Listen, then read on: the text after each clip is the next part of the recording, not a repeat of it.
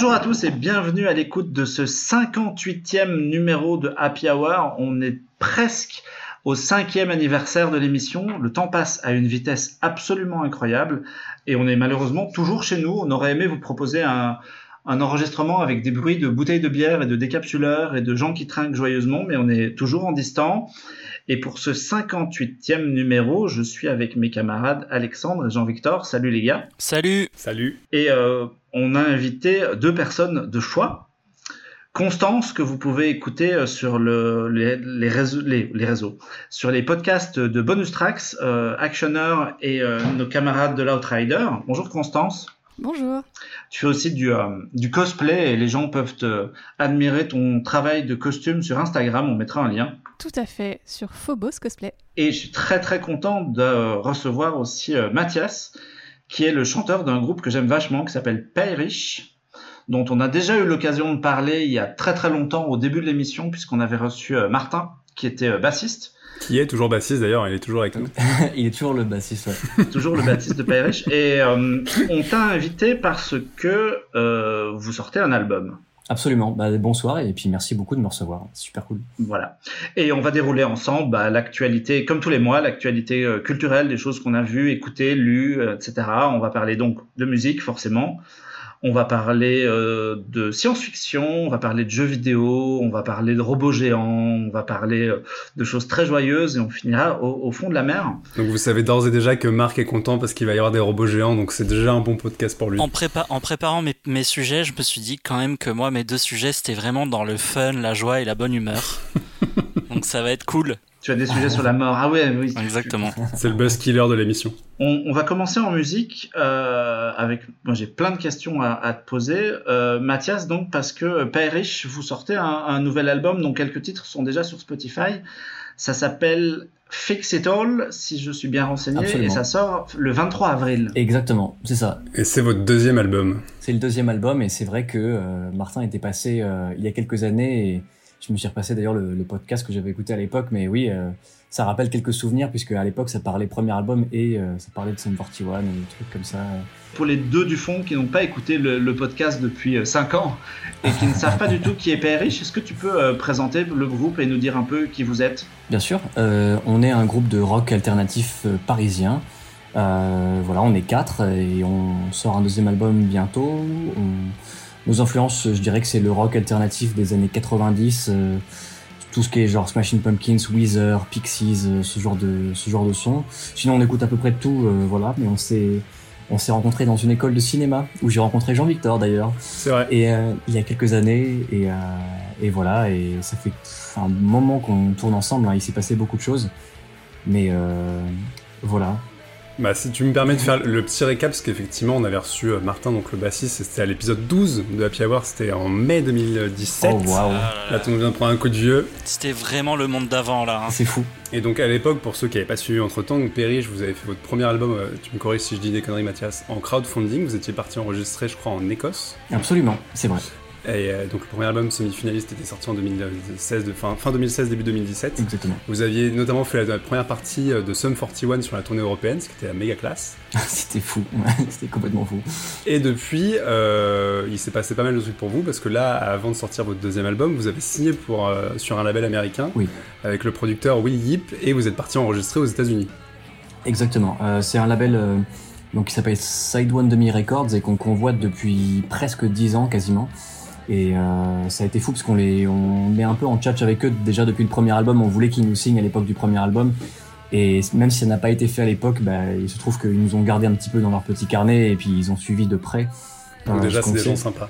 Ouais, non, ça va, c'est Ils cool. ont pris votre carte, mais ils l'ont pas acheté dans la poubelle direct. Exactement, ouais, c'était, à l'époque, c'était, ouais, l'album est très très cool, mais tu sentais qu'il y avait pas plus que ça, et bon, bah, on, on, on a accepté, tu vois, et c'était, c'était le début, c'était le jeu. Et quand on a annoncé, je me souviens le jour où on a euh, posté une photo, où on n'a rien dit à personne avant, à part euh, aux poteaux proches, mais on a posté une photo de nous à Philadelphie en disant que bah ça y est, on, l'aventure reprenait après quelques années sans, sans nouvelles compos, mais en fait on préparait ça depuis quelques temps. Et on était à Philadelphie, on a enregistré avec ce mec qui s'appelle Willip, qui est, il est assez jeune, hein, il est à peine plus vieux que nous, mais ça fait déjà trois ou quatre années de suite qu'il est nommé au Grammys pour euh, ce qu'il fait. Que ce soit pour des groupes de rock, mais il fait aussi de la soul, du hip-hop, et il fait beaucoup de groupes de hardcore aussi. Enfin, il touche absolument à tout.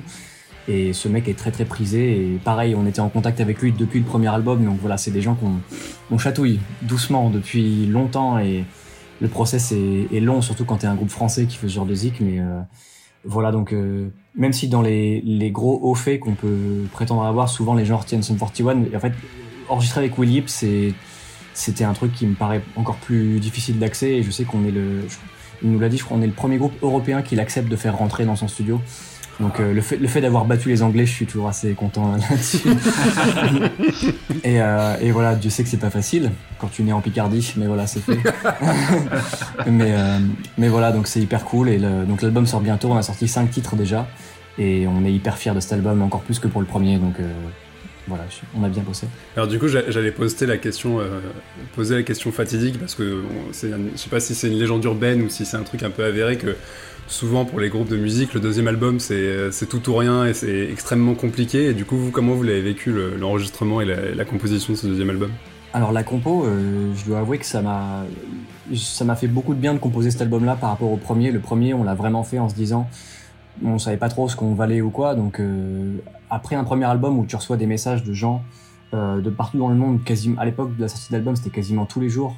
Et des mecs qui habitent à Hawaï et qui te disent qu'ils vont surfer en écoutant Undone, tu vois, enfin ça fait vraiment bizarre et ça fait plaisir en fait, tu vois, et je croyais pas du tout en mes chansons à l'époque du premier album et j'ai composé celui-là en, en prenant un peu plus la confiance et en me disant bah ok, je pensais pas que les gens aimeraient le premier, donc maintenant je vais composer quelque chose que je pense bien mieux en fait. Et je, vous ai vraiment voulu me dépasser parce que le premier je savais pas trop ce que je foutais et, et le deuxième je l'ai vraiment fait en me disant ok bah si vous avez, aimé ça j'ai envie de vous prouver que ça peut aller plus loin et j'espère le prouver. en tout cas, je suis extrêmement content de cet album-là. J'ai toujours eu un regard un petit peu cruel envers mon premier parce que le premier, c'est le premier. Genre, j'ai eu du mal à aborder l'enregistrement d'un album euh, dans un pays étranger avec un producteur qui a son ego et tout. Enfin, c'était très dur pour moi au début. Et, et voilà, cet album-là, tout s'est mieux passé. J'étais plus confiant dans les compos. On est allé chez un mec qui, voilà, avait une façon de travailler les chansons. Enfin, c'est beaucoup de gens de la scène même américaine ou internationale disent que ce mec-là est un génie. Et je suis assez content d'arriver face à ce mec-là avec un album que je trouvais plus, plus mature. Hmm. Parce que si j'avais euh, été là-bas avec un album déjà mes compos d'avant et moi-même étant déjà assez immature à l'époque, ça se serait assez mal passé, je pense. Arriver là-bas avec des nouvelles chansons que je trouve bien meilleures et en étant beaucoup plus ouvert d'esprit, j'ai pu accepter que ce mec-là, qui est un tueur, que voilà tout le monde s'arrache et tout, j'ai pu accepter que ce mec-là me dise, je me souviens de notre premier coup de fil avant qu'on prenne l'avion, il m'a dit euh, soyez putain de chill. Tu vois, il m'a juste dit ça, tu vois, soyez vraiment, genre, vraiment ouvert parce que les choses peuvent changer. Et, euh, et voilà. Sinon, on a beaucoup bossé puisqu'en fait, on a, on a amené 20, 20 compos à Philadelphie et on en a choisi que, que 12. Et à la fin, l'album n'en contiendra que 10. Donc, euh, et à la base de Paris, j'en avais composé à peu près 25. Donc de 25, puis 20, puis 12, puis 10. On a vraiment beaucoup plus euh, amené sur la table aussi pour être sûr qu'on n'aurait qu'un truc bien, quoi.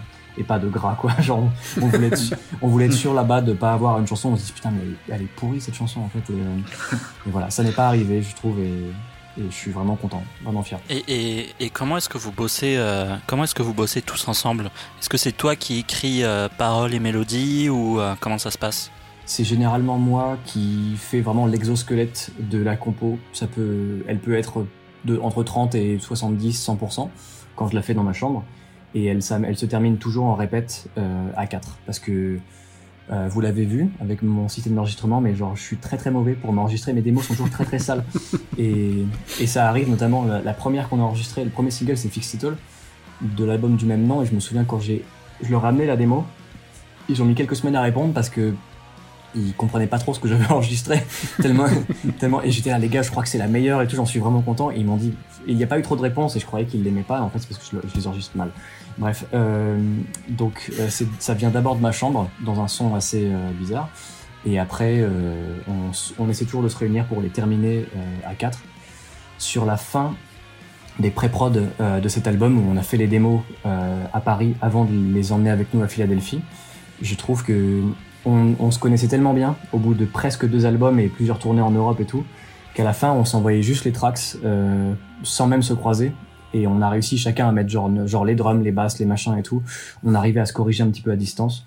Donc euh, maintenant on se connaît très très bien Ce qui fait que même en période, même si on a vu à composer cet album en période de Covid, on peut s'envoyer les, les tracks à distance et sans trop se marcher dessus et pouvoir se dire bah je pense que ce truc là tu pourrais mieux le faire et tout tu vois mais globalement c'est toujours moi qui démarre le, la soupe on va dire et après ils viennent mettre leur truc dedans et on termine ensemble si ce n'est une chanson de l'album qui a été commencée et terminée par Fred euh, c'est la seule fois en quasiment dix ans ensemble que, que ça se fait c'est Archives c'est le deuxième single Mhm. c'est Fred Fred qui l'a fait celle-là Qui est donc le deuxième guitariste. euh, absolument oui j'ai pas précisé mais c'est euh, Monsieur Freddy, ouais, qui compose dans son coin, mais qui est un peu un peu plus timide des fois et tout. Et euh, je suis hyper content qu'il ait vraiment amené une compo finie sur la table parce que c'est la préférée de de pas mal de personnes depuis qu'on l'a sorti. Donc c'est la Mm. preuve que composer à plusieurs aussi, c'est hyper cool. Mais du coup, ouais, l'idée, c'est qu'à chaque fois, toi, tu fais la, la mélodie de base et, et éventuellement un peu la structure. Et euh, Martin, à la basse, il va euh, construire son truc autour. euh, à la batterie, pareil. Et voilà. C'est ça. Bah, en fait, ça peut vraiment prendre des formes très différentes puisque quand je compose une chanson, je, je me limite jamais à un truc et des fois, ma, la compo, comme j'ai besoin de l'entendre, euh, elle va être avec ma voix, ma guitare et je toucherai à rien. Ce qui est pas mal le cas de nouvelles que je suis en train de faire en ce moment. Euh, mais aussi des fois, je vais leur amener une chanson qui va avoir deux grattes, toutes les voix, toutes les harmonies, la basse, la batterie, et je vais avoir beaucoup de mal à changer. En fait, je vais leur expliquer que si on bouge ce moment-là à la basse ou à la batterie, ça va vraiment changer le mood que j'avais pour la chanson. Et j'essaie vraiment un peu de choisir un peu mes combats et de leur dire voilà, ce moment-là, il est très important pour moi. euh, J'aimerais qu'on ne le bouge pas. Et ce moment-là, vous pouvez avoir plus de liberté, par exemple, pour le pour le faire. Et je sais que c'est pas toujours facile, mais je fais partie de voilà, ça fait partie de ces groupes où il y a souvent bah, une personne qui a un peu sa vision et le reste doit essayer un petit peu de suivre. Je sais qu'au même moment, pendant Péri, j'ai joué dans un groupe qui s'appelle Pensislo, Mm. qui est un groupe de shoegaze parisien et tout, j'ai joué deux ans avec eux. Et je sais que j'apportais pas grand chose sur la table et j'étais très content d'avoir une, une chanteuse, Diane, qui est une, une très bonne pote, qui apportait beaucoup sur la table et qui pourtant était quelqu'un qui avait un peu moins d'expérience que le reste du groupe, mais elle, quand elle arrivait chez elle, la meuf, euh, j'appelle ça un robinet, c'est-à-dire qu'elle ouvrait le robinet et genre l'inspiration venait tout de suite. J'ai jamais rencontré quelqu'un d'aussi créatif euh, dans ma vie et elle pouvait apporter tellement que des fois c'est bien. Je trouve que quand quelqu'un a beaucoup à dire et va te faire ta ligne de basse ou ta ligne de batterie ou quoi, des fois c'est bien de la laisser parce que c'est que dans, dans le cerveau il y a un truc qui devait qui devait s'emboîter quoi. Après euh, ça, se finit toujours à 4 ça finit toujours à 4 il n'y a pas photo. Mais j'ai besoin de parfois de beaucoup apporter sur le compo. Voilà. Et alors du coup, juste pour démystifier un truc euh, qui, pour les non-musiciens qui nous écoutent et, et même certains musiciens, parce que moi, moi la composition, ça me paraît être mais un truc d'extraterrestre. J'ai jamais compris vraiment comment les gens faisaient. Ça t'arrivera un jour, Jean-Victor, j'y crois. ouais, Il, sais faut rien. mais- préciser, il faut préciser aux gens qui écoutent que euh, Jean-Victor fait un peu de basse et qu'Alexandre gratte un peu de guitare. Mais on n'est Ouais, pas du tout peu, au même niveau. On est... Oui, non, voilà. Vraiment très très en amateur dans une cave. Exactement, chez nous, quoi. Mais, euh, mais ouais, en fait, c'est- j'imagine qu'il n'y a pas de formule euh, toute faite ou quoi, mais c'est. C'est quoi Tu passes des heures euh, à triturer ta guitare dans tous les sens jusqu'à ce que tu trouves un truc. C'est, euh, je sais pas, à la Keith Richards, tu te réveilles, t'as rêvé d'une mélodie et c'est parti. ou Comment ça marche pour toi, quoi? Euh, bah justement, euh, en fait, ça change à chaque fois. J'essaie toujours de me challenger un petit peu, et je trouve qu'en fait, chaque compo, je la commence jamais de la même façon. C'est-à-dire que si j'ai commencé une compo avec juste guitare-chant, je sais que je vais me forcer à ce que la prochaine, elle commence par de la basse. Ok. Et si euh, cette chanson avec une basse était genre full électrique, je sais que la prochaine, je vais essayer de la faire genre sans disto, et genre je mets d'autres effets pour un peu m'amuser ou quoi. En fait, j'ai besoin de me dire que la compo que j'ai fait, ce sera jamais deux fois la même. Et parce que je peux être très très difficile avec moi-même et à me dire que putain, mais en fait, cette chanson, tu fais deux fois la même et t'es une merde, etc. Et donc, ouais, tu vois, ce genre de truc où tu te montes un peu, un peu le chou. Et en fait, en- du coup, j'ai ce truc euh, où je dois forcément essayer de me pousser à jamais faire deux fois la même chose. Sinon, je te conseillerais de trouver le moment de la journée où tu es le plus inspiré. Beaucoup de gens sont des noctambules et je les admire beaucoup. Moi, je suis un mec du matin, donc j'ai besoin de me lever très tôt. Et tout arrive très tôt le matin. Et donc, je dois me forcer, ouais, justement, bah, au bout de... Ça arrive pas avant une heure, généralement. Je trouve que Mais c'est quoi Du coup, t'as les, les mélodies qui te viennent en tête. euh, c'est, un truc qui te vient naturellement ou t'as besoin d'être sur un instrument et de le triturer pour. euh, Euh, faut, faut triturer sur un truc, ouais. Euh, Je dirais que au fur et à mesure des années, quand tu commences la musique et la compo, en général, c'est oui, des fois t'as un truc qui te vient, t'as limite, enfin tu vois vraiment l'étincelle qui arrive devant toi et c'est tes premières compos, c'est magique et tout. Et là, j'en suis à plus de 50, 60 chansons et l'étincelle, elle est plus là. Il faut vraiment juste bosser, en fait. Tu vois, il y a un côté, c'est un process très très différent maintenant. Il faut, je regardais pas mal d'interviews de, de compositeurs, de mecs euh, pendant le, le premier confinement. Il y a le mec de Jimmy Eat World qui a fait des podcasts euh, où il interviewait plein de gars, euh, le mec de Descap for Cutie, le mec de Yellow Card, enfin en gros, il, voilà, il, il leur parlait du processus de création. Et certains ont un peu le même que moi, c'est-à-dire que je trouve qu'au bout de, ils considèrent que rien n'est bon au bout d'une heure. Et ça peut paraître long, mais euh, en fait, il faut vraiment être patient, trouver le moment. J'ai beaucoup de potes qui font ça la nuit, et donc eux, ils vont se coucher très tard. Moi, je me lève très tôt, parce que je sais que euh, voilà, si je me lève à 7h, je veux qu'à 7h15, je sois devant mon ordi avec un café.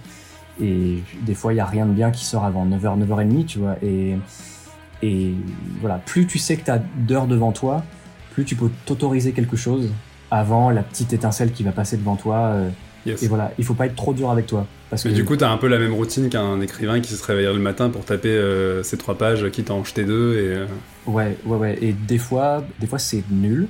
Il faut, je suis, assez- enfin, je, je suis quelqu'un d'assez franc avec euh, ce que je fais, et, je, je veux vraiment être le premier fan de ce que je compose en fait. Donc, euh, quand j'ai composé Fixito au début, j'ai j'ai trouvé que c'était la meilleure chanson de ma vie. Mais quand un matin, je, je suis pas content de ce que je fais, je vais vraiment dire que c'est de la merde et je vais le jeter à tout jamais quoi.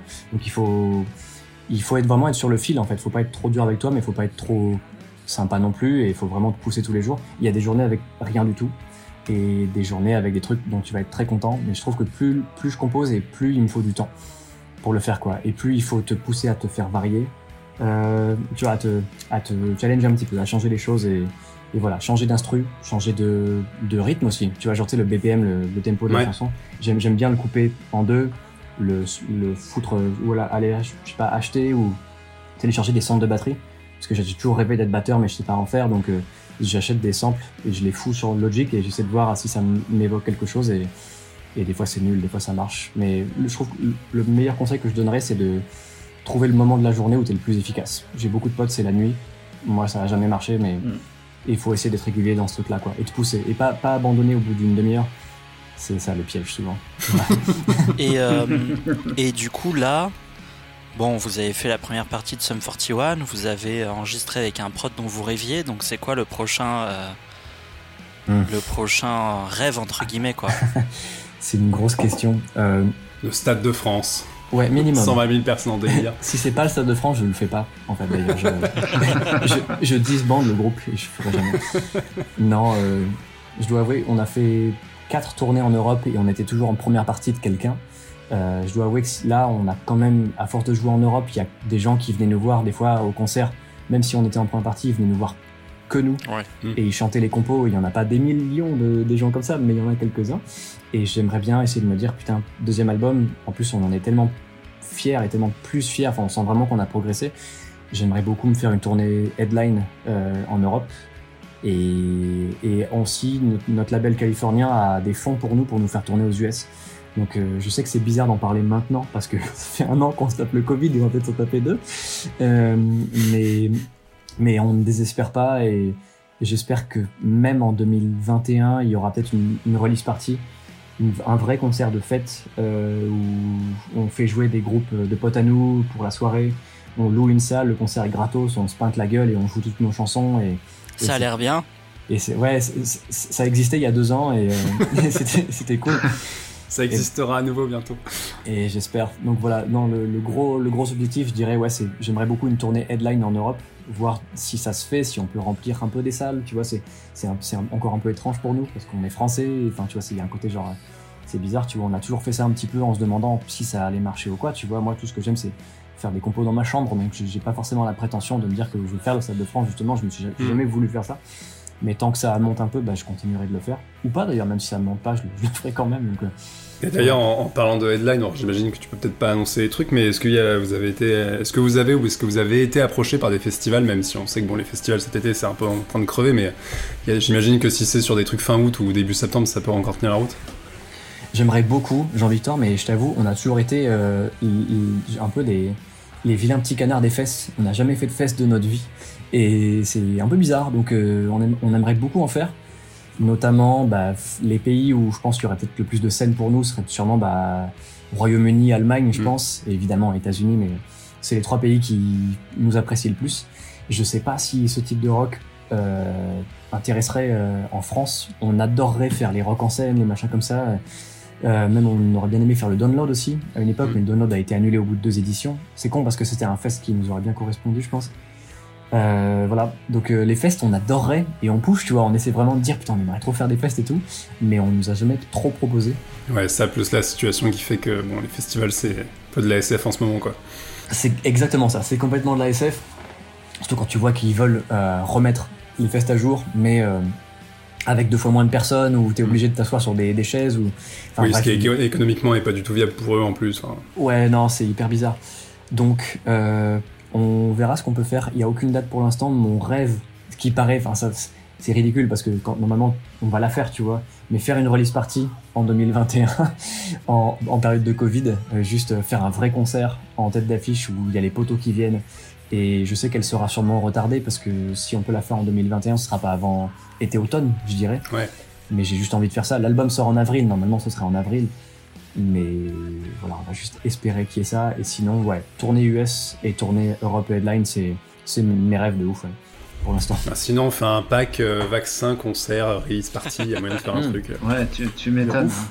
Un album, ach- un album acheté, deux doses, euh, deux doses de. Deux doses AstraZeneca offertes. Euh, ouais, non, mais nous, nous, on est chaud pour venir parce que je te cache pas que euh, plus que les cinémas ou euh, les, les restos ou ces trucs-là, je crois qu'un des trucs qui nous manque le plus à, à nous ici, euh, Alexandre, Jean-Victor et moi, c'est aller suer en, tout devant à une barrière dans un concert, euh, à trois, à gueuler devant des. C'est vraiment un truc. euh, le reste, bon, on, compense un peu chez nous. euh, le cinéma, tu peux toujours le remplacer par un pote avec un vidéoprojecteur. Mais les concerts, c'est vraiment une expérience qui, euh, qui a complètement disparu. Ouais. Quoi. Donc on, on est chaud pour venir à une release party et à se pinter avec vous. C'est hein. trop cool, Je- ça me ferait plaisir. Vous êtes tous invités, il n'y a pas de souci pour ça. Euh, J'en parlais d'ailleurs, on a eu une petite interview que- qui a été tournée il y a quelques jours avec un, un mec américain, on l'a fait avec tout, tout Périche. Et il nous a demandé justement qu'est-ce que vous allez. Enfin, je lui ai dit à quel point euh, je prendrais plus jamais les concerts comme acquis. Ou je sais pas si vous aviez ce Mhm. genre de sentiment, mais en fait, je sais pas, t'as un album que t'as saigné dans l'année.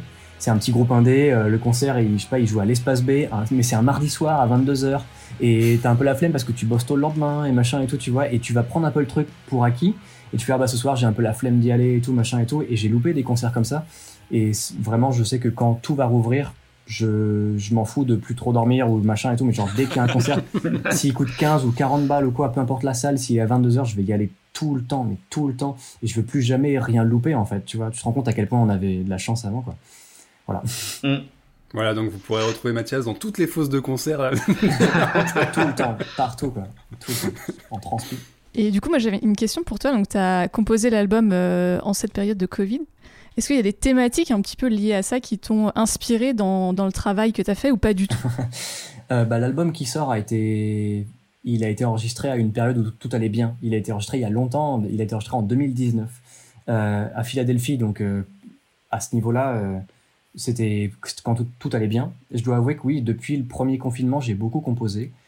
Et il y a peut-être des chansons un peu sombres, ouais. Peut-être un peu. Euh, après, les chansons de Perry n'ont jamais été très très joyeuses. Je suis pas quelqu'un de sombre, mais euh, mes chansons le sont un peu. Et je dois avouer que je sais pas si ça, si ça va en s'arrangeant avec le Covid. euh, Est-ce qu'il y aura un troisième album spécial Covid? Euh, bah, j'ai j'ai beaucoup écrit. Depuis pile un an, quand on nous a annoncé qu'on allait avoir au moins un mois gratos chez soi à la maison, j'ai composé comme un taré. Et par contre, ce qui a changé, euh, Constance, ce que je peux te dire, euh, c'est qu'il y a un an, euh, quand on nous a annoncé, t'as- tu restes chez toi, tu composes, j'étais extrêmement inspiré. Et un an plus tard, c'est extrêmement dur de trouver l'inspiration. Parce que au début, tu croyais que c'était merveilleux, et maintenant, en fait, avoir des journées qui ne sont faites de rien, euh, c'est très dur de se mettre dedans, quoi. Après, en termes de côté sombre ou quoi, euh, il y a des chansons un peu sombres, ouais. C'est pas hyper, hyper joyeux, mais les thématiques ne parlent pas d'enfermement. J'essaie de parler d'autre chose, j'essaie de me forcer, quoi. pas parler de vaccin. Voilà. Et justement, sur euh, les, les thématiques des, euh, des 10 titres de l'album qui sortent là, Ah. il y, a une, euh, il y, a- il y avait une volonté de faire un album un peu cohérent avec des titres qui parlent de la même chose Ou- Avec un fil narratif, ouais. Je vais, je, Ouais, voilà. je vais vous faire rigoler parce que c'est vraiment pas joyeux. Euh, euh, entre le premier et le deuxième album, j'ai perdu un de mes meilleurs potes. Euh, donc euh, il y a beaucoup de chansons qui parlent de lui. Et donc c'est une thématique euh, qui est très présente, il est un petit peu partout, donc forcément ça parle euh, beaucoup de ça, ça parle de, son suicide, ça parle de dépression, ça parle de trucs comme ça, ça parle de consommation de drogue euh, dont auquel il était accro. Euh, Il y a beaucoup de trucs comme ça, et ça parle de rupture aussi. J'ai eu une relation de 2-3 ans avec une fille, et donc forcément elle est un petit peu disséminée dans, pas mal des chansons de l'album, mais pas trop au final. Celles qui ont été choisies ne parlent pas trop d'elles. Euh, ça, c'est un, classique du rock'n'roll, la rupture ouais, Au final, je suis assez content parce que je trouve ça un petit peu éculé. J'en ai marre de parler de ça parce que c'était parce que c'était un truc qui était très fréquent dans le premier album. C'était le truc un peu adolescent et c'était mon truc, tu vois. Et voilà. Et les chansons qui ont été retenues parmi les 20-25 démos, il y en a très peu qui parlent de ça. quasiment aucune en fait, je dirais maintenant dans la sélection vraiment de 10. Euh, donc tant mieux, tant mieux. Mais c'est des thématiques assez sombres euh, qui n'ont pas vraiment été choisies, mais il s'est passé tant de choses entre le premier et le deuxième album que je me suis senti un petit peu obligé de parler de ça. Et je trouve que l'album, tout en étant à la fois plus sombre, il est aussi beaucoup plus puissant, beaucoup plus fort. Et c'est aussi un truc que je voulais faire. Donc peu importe si les thématiques sont sombres ou quoi, pour moi la, la voix ça reste qu'un instrument de musique. C'est pas important si on. T'es pas obligé de trop de focus sur les paroles. Tu vois, pour moi ça reste qu'un instrument comme un autre. Et si t'aimes la guitare, écoute la guitare d'Ampériche. Si t'aimes la batterie, mm. écoute la batterie.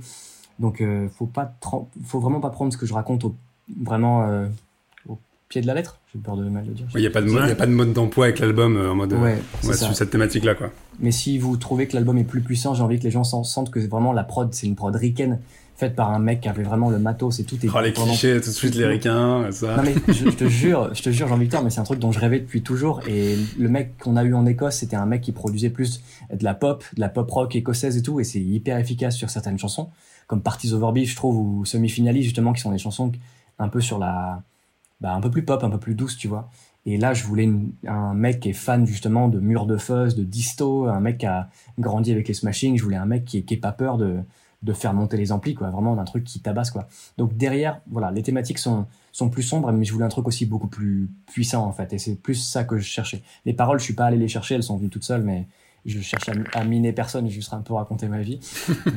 en, revanche, je voulais un truc plus, plus costaud, quoi, qui tabasse plus. Bon, on écoutera, on, a entendu euh, en, fond des, chansons, puis évidemment, on terminera le podcast par une chanson euh, Périche pour que les gens euh, qui nous écoutent puissent entendre ça un petit peu.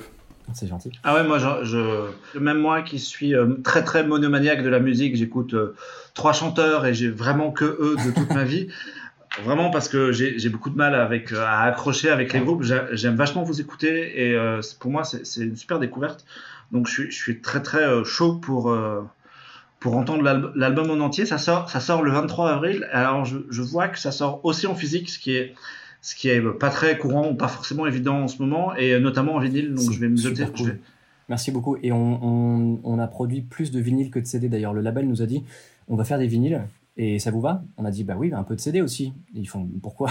C'est ouf de voir à quel, point il y a eu un retournement et on, on en produit 200-300 à peine. Mais je sais que j'ai quelques potes euh, qui sont encore très CD dans, dans la voiture, comme je le suis aussi je suis vinyle et CD et mm. tout, donc euh, on en fait un peu, mais ce sera surtout vinyle, ouais, surtout. Eh ben voilà, euh, on, va enchaîner, on, va parler encore de musique, mais pas totalement, puisque on va parler de Britney Spears et d'un documentaire qui est pas forcément le truc le plus, le plus joyeux de sa carrière, Constance.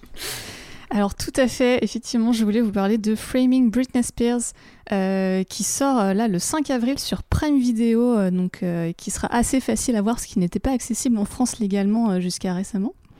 et donc c'est un documentaire qui est produit par le très sérieux New York Times, réalisé par Samantha Stark, qui est donc journaliste et réalisatrice de documentaires en général. Et donc c'est un, docu qui revient sur euh, toute la carrière de Britney Spears. Donc depuis qu'elle est toute gamine, hein, euh, elle a été euh, repérée très jeune, notamment dans le club Disney. et puis derrière, à 16 ans, quand elle sort son, premier album Baby One More Time, qui bah, forcément la propulse sur le devant de la scène musicale mondiale, qu'elle ne quittera jamais réellement. Et donc, ce documentaire on peut se dire bon bah Britney Spears on connaît enfin tu vois genre en plus nous on a grandi avec euh, voilà il n'y a pas de secret. Et ce qui est hyper intéressant c'est que du coup c'est vraiment une relecture euh, sur toutes les injustices quelque part dont elle a été victime euh, puisque voilà on va voir sous le prisme en fait du sexisme tout ce qu'elle a subi tous les mécanismes misogynes assez implacables en fait qui ont quelque part enfin qui, qui l'ont broyé littéralement euh, jusqu'à un, fait qui n'est pas forcément hyper connu, c'est que depuis 2008, elle est sous la tutelle de son père. C'est-à-dire mm. qu'elle n'a plus en fait le contrôle de ses propres finances et de sa propre vie de manière générale. Euh, et du coup, bah, voilà, le, documentaire explore un petit peu ça, essaye de comprendre qu'est-ce qui s'est passé, euh, la manière dont les médias l'ont traité, euh, puisqu'au départ, elle était plutôt cette espèce de, de femme-enfant, mais du coup, on lui posait beaucoup de questions sur sa sexualité. Il y a des, hum, des extraits d'émissions de télé qui sont absolument aberrants, où elle est à peine majeure et on lui pose des questions sur ses seins, sur sa virginité, en prime time à la télé. Enfin, ah, des trucs, en fait, quand on le regarde aujourd'hui, avec tout ce qui s'est passé, euh, toutes les avancées euh, sur, euh, sur les droits des femmes, le mouvement MeToo, etc., en fait, c'est effrayant, enfin, littéralement. Moi, j'étais hyper tendue pendant tout le documentaire, ça se regarde presque comme un thriller. Mm. et, voilà, et en fait, ça, revient vraiment sur, sur tout ça, sur après tout le traitement avec les paparazzis, l'épisode où elle se rase la tête, où euh, voilà, on, remet en cause sa capacité à élever ses enfants, à prendre soin d'elle-même et, de sa carrière. Euh, et donc c'est là vraiment où le, documentaire, je trouve, est assez, euh, brillant et vraiment nécessaire. C'est une relecture en fait de, cette idole, de cette femme qui a été victime d'un sexisme effroyable, qui continue encore aujourd'hui. Hein. Elle est toujours à l'heure actuelle sous la tutelle de son père. Euh, il y a normalement d'ailleurs euh, un nouveau, euh, des nouvelles audiences qui auront lieu très bientôt, notamment parce qu'il y a beaucoup d'activistes en fait du mouvement donc Free Britney. qui sont principalement des, femmes et des personnes queer qui militent en fait pour ben, l'aider à, reconnaître ses droits et, et à sortir un petit peu de, de, de cette tutelle qui rappelle un peu les accusations euh, d'hystérie euh, ou encore euh, la manière dont les femmes étaient placées sous la tutelle de leur père et de leur mari il y a encore pas très très longtemps de tout ça. Euh, et surtout, euh, c'est aussi un peu le, parallèle euh, avec un autre documentaire qui est sorti l'année dernière, cette fois-ci, qui s'appelle This is Paris, qui revient pour le coup sur la carrière de Paris Hilton, que je vous recommande. C'est en accès libre sur YouTube. et pareil, en fait, c'est aussi une relecture de, de, sa carrière sous le prisme du sexisme des médias. Et c'est hyper intéressant. Je pense que c'est vraiment hyper d'actu. Et je ne peux que vous recommander d'aller voir ce documentaire. Euh, surtout quand on a grandi en fait avec, euh, avec Britney Spears et, c'est très perturbant de, de revoir euh, tout ça sous ce nouveau prisme. donc voilà. Et, et, cette histoire, alors moi j'ai pas vu le documentaire, mais je crois que Jean-Victor, toi tu l'as vu. Ouais. je trouve elle est assez, enfin au-delà d'être complètement hallucinante, il y a, y a un fait qui, qui, qui m'a marqué dans, dans, dans l'histoire de Britney Spears et qui du coup a, a écho, euh, a écho euh, cette année, c'est la, la fameuse vidéo euh, Leave Britney Alone où as vraiment où tu vois où tu te vous vous souvenez de cette vidéo avec le mec qui pleurait et effectivement où à l'époque on se foutait un petit peu de sa gueule et maintenant quand tu regardes la vidéo tu as un petit peu ce côté ben merde il avait raison en fait. Ouais c'est vrai putain mais d'ailleurs, le, le, docu est hyper fort parce que il est pas, le, pitch de départ et le synopsis, ce sur quoi il est vendu, c'est vraiment le mouvement euh, Free Britney et les manifestations qu'il y a, euh, je crois que c'est à Los Angeles, et le fait que voilà, ce, ce père qui en plus a été absent de sa carrière pendant des années, d'un seul coup est arrivé à tout prix sous tutelle et veut rien lâcher, et qu'en fait, Britney Spears, a priori, a fait des espèces de messages super cryptiques sur Instagram parce qu'elle s'est jamais exprimée met publiquement sur la question et elle est en train de faire comprendre que c'est la merde et qu'elle je crois qu'elle a même annoncé à demi-mot euh, qu'elle voudrait pas reprendre sa carrière tant qu'elle aurait pas la, main mise sur son héritage et tout. Ouais, elle, elle, elle, a dit qu'elle ferait, qu'elle ferait pas de concert euh, tant que tant que c'est son père euh, qui est toujours sous sa tutelle. Mais ce qui est fort, c'est que du coup, tu lances le truc pour ça, et effectivement, tu as cette, cette mise en perspective de toute sa carrière, où tu te prends en pleine gueule tout le sexisme des années 2000. Moi, c'est vrai qu'il y, y, a des interviews euh, où, vraiment en fait c'est marrant c'est qu'elle a été jetée en pâture à, tous les journalistes possibles et en fait ce qui est fou c'est que tu te rends compte à quel point le système global était super malveillant auprès d'elle parce que tu peux te dire Britney Spears c'est une starlette comme une autre euh, elle a voulu vivre le grand euh, star system américain etc et en fait ce qui est drôle c'est que tu vois ses origines tu vois d'où elle vient et tu te rends compte que non non c'était une nana qui vraiment aimait chanter et danser et se produire sur scène au premier degré et qui vraiment prenait ça pour ce que c'était et rien de plus et euh, tout le côté hyper malsain et les, les, seconds degrés de lecture, etc., qu'il y avait à l'époque, en fait, ça venait pas forcément d'elle, et c'était vraiment le, point de vue hyper euh, patriarcal de la société qui mettait ça dessus.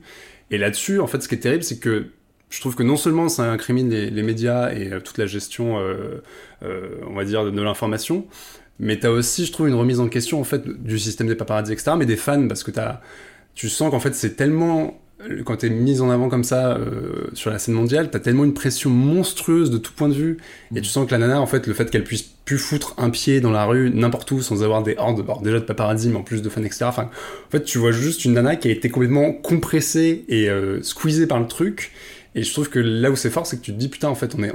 quelque part, on est tous un peu responsables, quoi. C'est pas juste les, les, quatre journalistes de merde qui ont fait des interviews horribles, c'est aussi les gens dans la façon de l'aborder, dans la façon de la, presque de l'iconiser, mais quelque part de, bah, l'étouffer constamment parce que euh, les stars, on considère qu'elles nous appartiennent un peu parce qu'on adore ce qu'elles font, puis on achète leurs trucs, mais en fait non, c'est des gens comme tout le monde et ils ont le droit d'avoir de la distance, etc. Et le docu en fait a vraiment, je trouve, plusieurs niveaux, de, enfin degrés de, de recul là-dessus qui fait que ça fait un peu froid dans le dos et tu peux en avoir absolument rien à cirer de Britney Spears et, euh, considérer que sa musique c'est pas bien, etc. En fait, c'est même pas le sujet, c'est juste comment euh, une star est construite dans les années 2000 à ce niveau-là et comment le système en fait va l'éclater euh, psychologiquement quoi. Tu as aussi des extraits d'interviews de Justin Timberlake avec qui elle est sortie mm. et dont la rupture justement a, a fait l'objet de, de moult débats dans les médias qui sont assez terribles. Hein. D'ailleurs, il, il, a dû s'excuser, si je me trompe pas. il s'est excusé ouais, publiquement sur les réseaux sociaux. Ouais. Non, il a fait un petit roman, ouais. C'était l'histoire avec la, notamment avec sa chanson euh, Cry Me a River, qui était euh, soi-disant. Euh, par lui, te dit à un moment que non, mais à un moment que oui, que c'était dédié à Britney, etc. Ouais.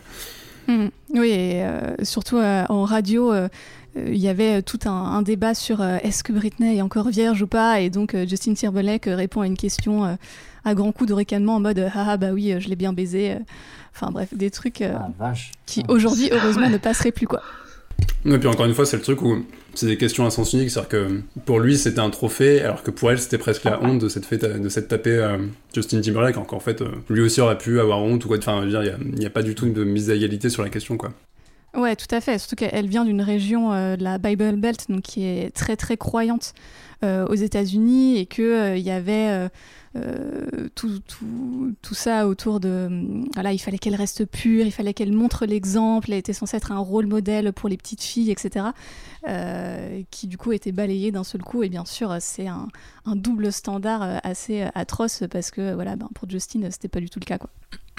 Et toi, Constance, t'écoutais Britney Spears à la base ou juste à regarder ce documentaire? Enfin, est-ce que t'écoutais plus que plus que ce que notre génération écoutait à l'époque euh, bah alors, petite, j'écoutais un petit peu, mais euh, presque en cachette, tu vois, parce que mes, parents, ils voyaient le clip de Baby One More Time et tout machin, et ils se disaient non, mais il faut pas que ma petite gamine euh, écoute ça, tu vois. Ils avaient ce réflexe de se dire oh là là, cette, cette Britney Spears quand même, elle est un peu Avec Voilà, c'est quand même pas très hein, pour les enfants.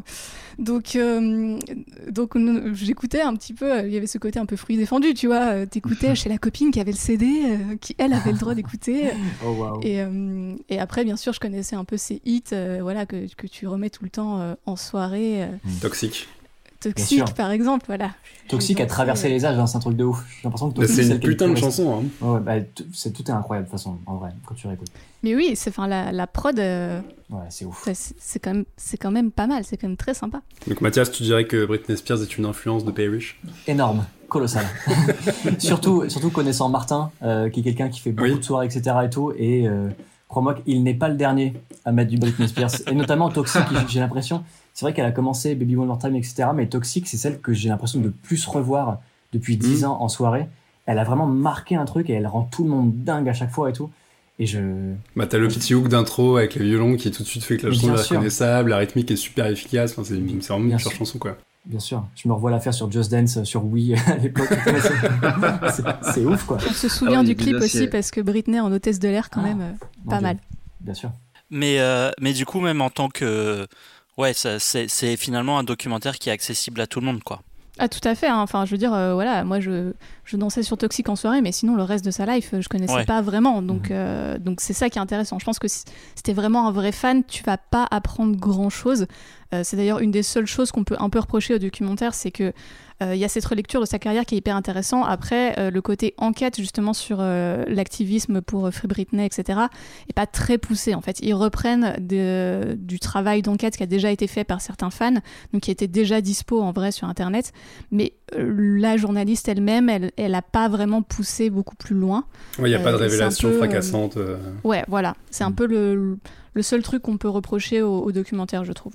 Est-ce qu'il y a une conclusion ou est-ce que c'est plutôt ouvert en mode bah, euh, le Les procès sont en cours, donc de toute façon, ça se termine là-dessus. Ça, ça conclut juste sur le fait qu'évidemment, euh, beaucoup de gens incriminés n'ont pas voulu s'exprimer, que le père était inapprochable, que évidemment Britney Spears, euh, elle a été contactée, il n'y a jamais eu de réponse. voilà, mais donc tu as un flou autour de tout ça parce que tu parles d'une famille, enfin d'un empire financier aussi, quoi. Mais la conclusion, on l'attend dans les journaux. C'est dingue. Voilà, donc hashtag Free Britney.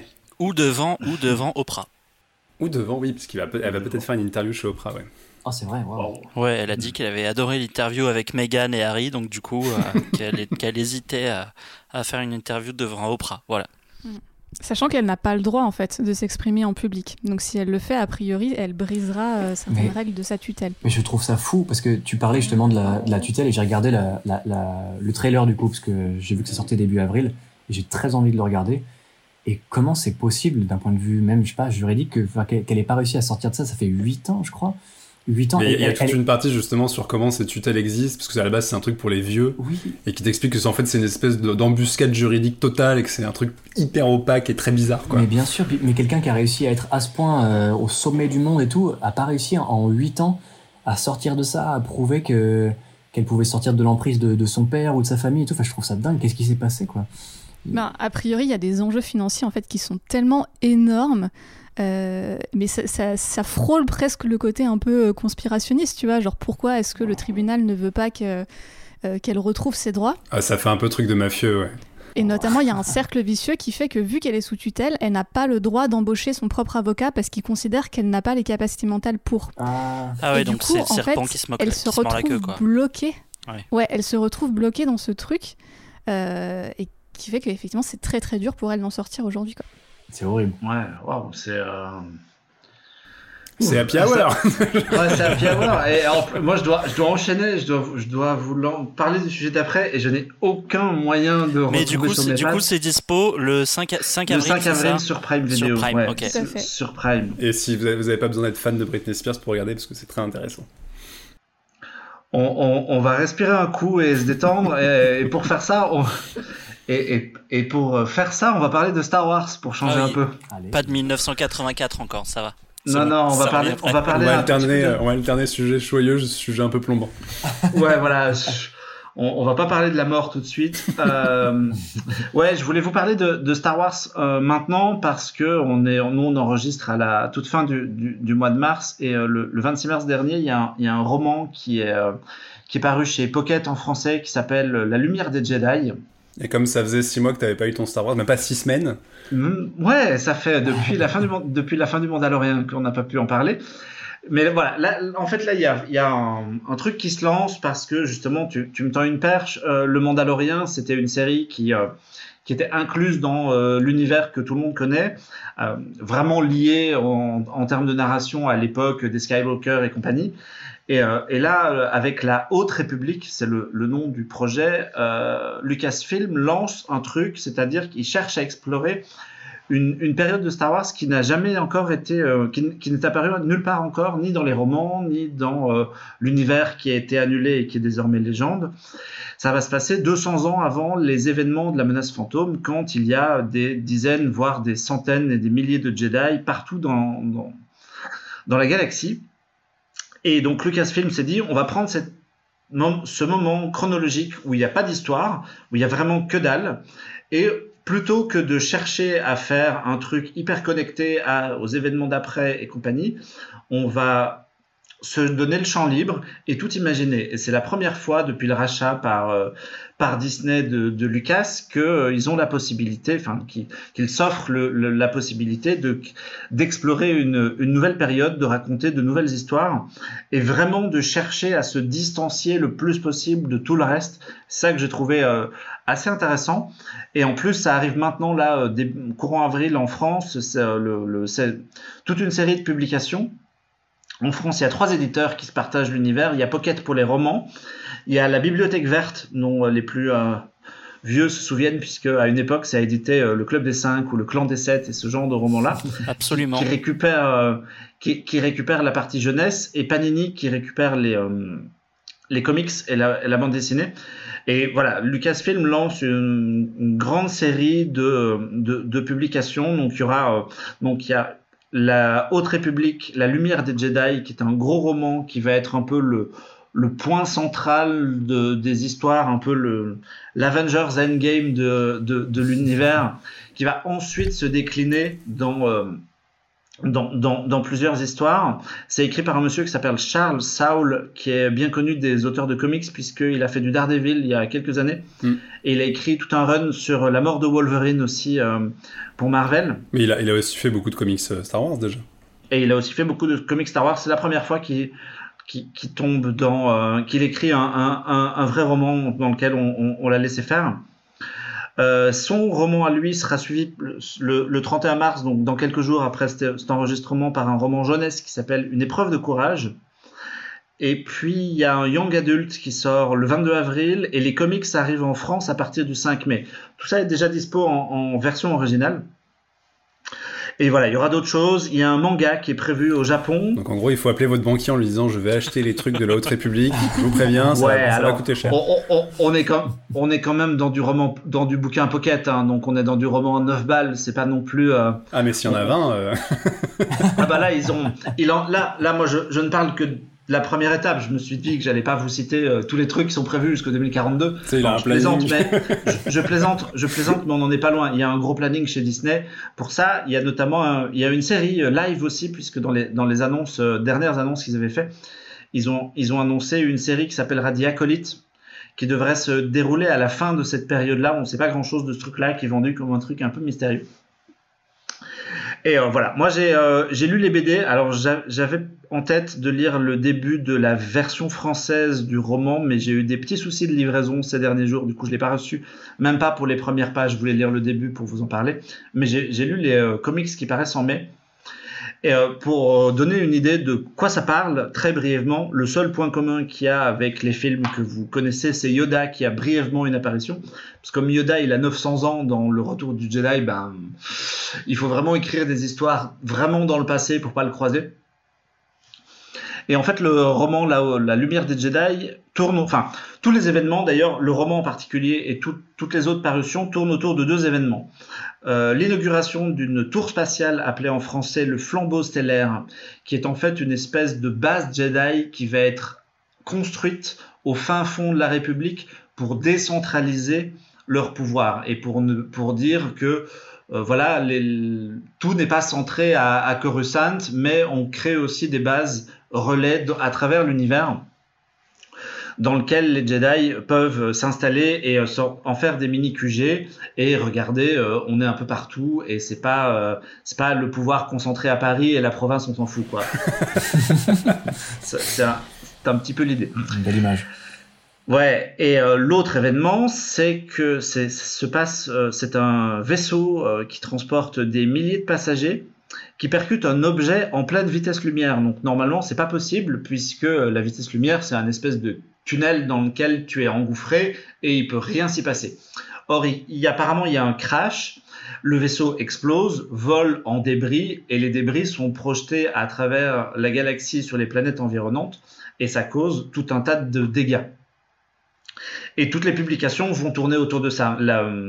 les comics de, premier tome de comics de la, Haute République, c'est une jeune Jedi qui, euh, c'est ce que j'ai lu, qui termine ses épreuves pour euh, quitter le, le, le, rôle de Padawan et devenir une Jedi à part entière, qui au cours de ses épreuves voit les débris arriver sur, sur une planète et décide d'abandonner euh, son, son, challenge pour venir en aide à la population parce qu'elle est là pour ça et que c'est c'est aussi son rôle. Et, et, tout va découler autour de ça, de, de planètes en fait qui se font attaquer, de, de de vaisseaux qui se prennent des débris de cette explosion et, et, et, voilà. Tout va, tout va découler autour de ça. Moi j'ai vachement aimé les, les, comics. Ça m'a fait euh, plaisir de voir un, truc qui sortait justement des, des rails de ce qu'on a un peu euh, ce que Lucasfilm et Disney avaient, avaient proposé ces, derniers temps. On, a vachement reproché, même ici, à dire que bon, le Mandalorien quand même, c'est cool, mais on a déjà vu ça mille fois et les Stormtroopers, on a un peu du mal, à, on en a un peu marre. Et là, moi, j'ai trouvé que ça faisait bien plaisir de voir des nouveaux méchants. Les, les méchants dans l'histoire, ce sont des, pirates galactiques. Donc, il n'y a pas du tout de Sith, il n'y a pas du tout de d'empire ou de prémisse de ni, ni, rien de tout ça. C'est vraiment, ils ont vraiment cherché à faire un truc euh, décalé, euh, un peu novateur, tout en essayant de rester. Euh, ça reste du Jedi, donc c'est des mecs avec la force, des sabres laser, des vaisseaux. Euh, on n'est pas non plus dans, dans, une réinvention des personnages. Moi, j'ai bien aimé le fait qu'ils soient traités euh, autant dans euh, la prélogie de Lucas. Il y avait un côté un peu flic dans euh, leur, leur, manière de traiter les personnages. En fait, c'est quasiment un conseil de police et, euh, et, et, des gendarmes envoyés euh, dans la galaxie. C'est d'un seul coup, je vois Yoda qui met des contraventions. Ouais, tu vois. le masque sur le nez, tu dois mettre. Repense à Obi-Wan dans, dans euh, l'attaque des clones qui, euh, dans un bar, envoie un mec qui vend de la drogue chez lui, ce genre de truc. Tu et ne là, vends en fait, pas de bâton de la mort. Ouais, voilà, tu ne vendras pas des bâtons de la mort. Euh, Là, c'est l'approche est différente en fait. Ils sont plus présentés comme des espèces de pompiers, comme des sauveteurs. C'est presque des super-héros en fait. C'est presque des mini Superman qui sont là euh, juste au moment où la voiture va s'écraser sur toi ou pour descendre ton chat de l'arbre, ce genre de choses. Et du coup, c'est Charles Soules qui écrit, qui supervise un peu tout. Lui, il fait juste le roman et derrière, c'est une myriade d'auteurs. Euh... Ouais, il y a, y a euh, cinq ou six, il y a six auteurs qui se partagent un peu, euh, qui se partagent un peu le truc. Apparemment, ils ont travaillé ensemble. Ça qui est intéressant aussi, c'est que on reproche souvent au, au film d'être un espèce de cadavre exquis où euh, chaque scénariste, la, la, nouvelle trilogie, a fait son truc dans son coin et puis J.J. Abrams a corrigé le film de Ryan Johnson qui lui-même corrigeait le, le premier volet. Là, les mecs se sont parlé. C'est pas mal quand même de se parler. 2021, ils ont fait on a Ah, une idée, ah. les gars. C'est concept. Une révolution. Ils se sont mis autour d'une table et ils se sont dit hey, venez, on se parle. Et on fait un truc un peu cohérent. On réfléchit un peu à nos personnages, on réfléchit un peu à notre univers. Et on, on, on trouve un point central et puis on dérive autour. Et voilà. Donc, je trouve, je on n'a pas encore vu grand chose de tout ça, mais euh, moi, je suis plutôt. euh, je suis plutôt ambiancé par le projet. On sent la souffrance de la dernière trilogie, hein, quand même. Ah ben, moi, moi je, j'y trouve des qualités, euh, notamment au film de Johnson, mais c'est c'est vraiment. euh, Moi aussi. c'est- Moi aussi, ouais. c'est- pour le coup, c'est vraiment, c'est littéralement un, un cadavre exquis où les mecs se corrigent l'un l'autre et. euh, Totalement, totalement. Attends, Et- Mar- Marc te et- dit ça, c'est- je pense que Marc est la seule personne que je connais qui aime à peu près le neuvième épisode. je trouve des qualités au neuvième épisode. Attendez, du coup, ouais, le 9 c'est le dernier. Hein. Ouais, ça. Ouais, la- la- l'ascension la- l'ascension de Et, Skywalker. et- et du coup, toi, Constance, parce qu'on euh, on, te connaît mieux, enfin peut-être que nos auditeurs te connaissent mieux sous le nom de Phobos euh, et qu'on peut t'entendre ju- justement dans le podcast euh, Star Wars. Outrider. Euh, est-ce que tu les as lus ces bouquins ou est-ce que tu t'intéresses un peu de près ou de loin à ça ou tu restes cantonné au, à, à comme, comme moi au ciné et à la télé quoi? Euh, alors, j'ai jamais été très roman Star Wars en fait. Euh, quand je m'y suis essayé, euh, c'était les vieux. Je trouvais pas ça hyper ouf. Et là, écoute, ils viennent de sortir. J'ai pas encore pris le temps de, de les lire. Je sais qu'il y a des avis très partagés sur sur les romans. Donc voilà, je je vais voir.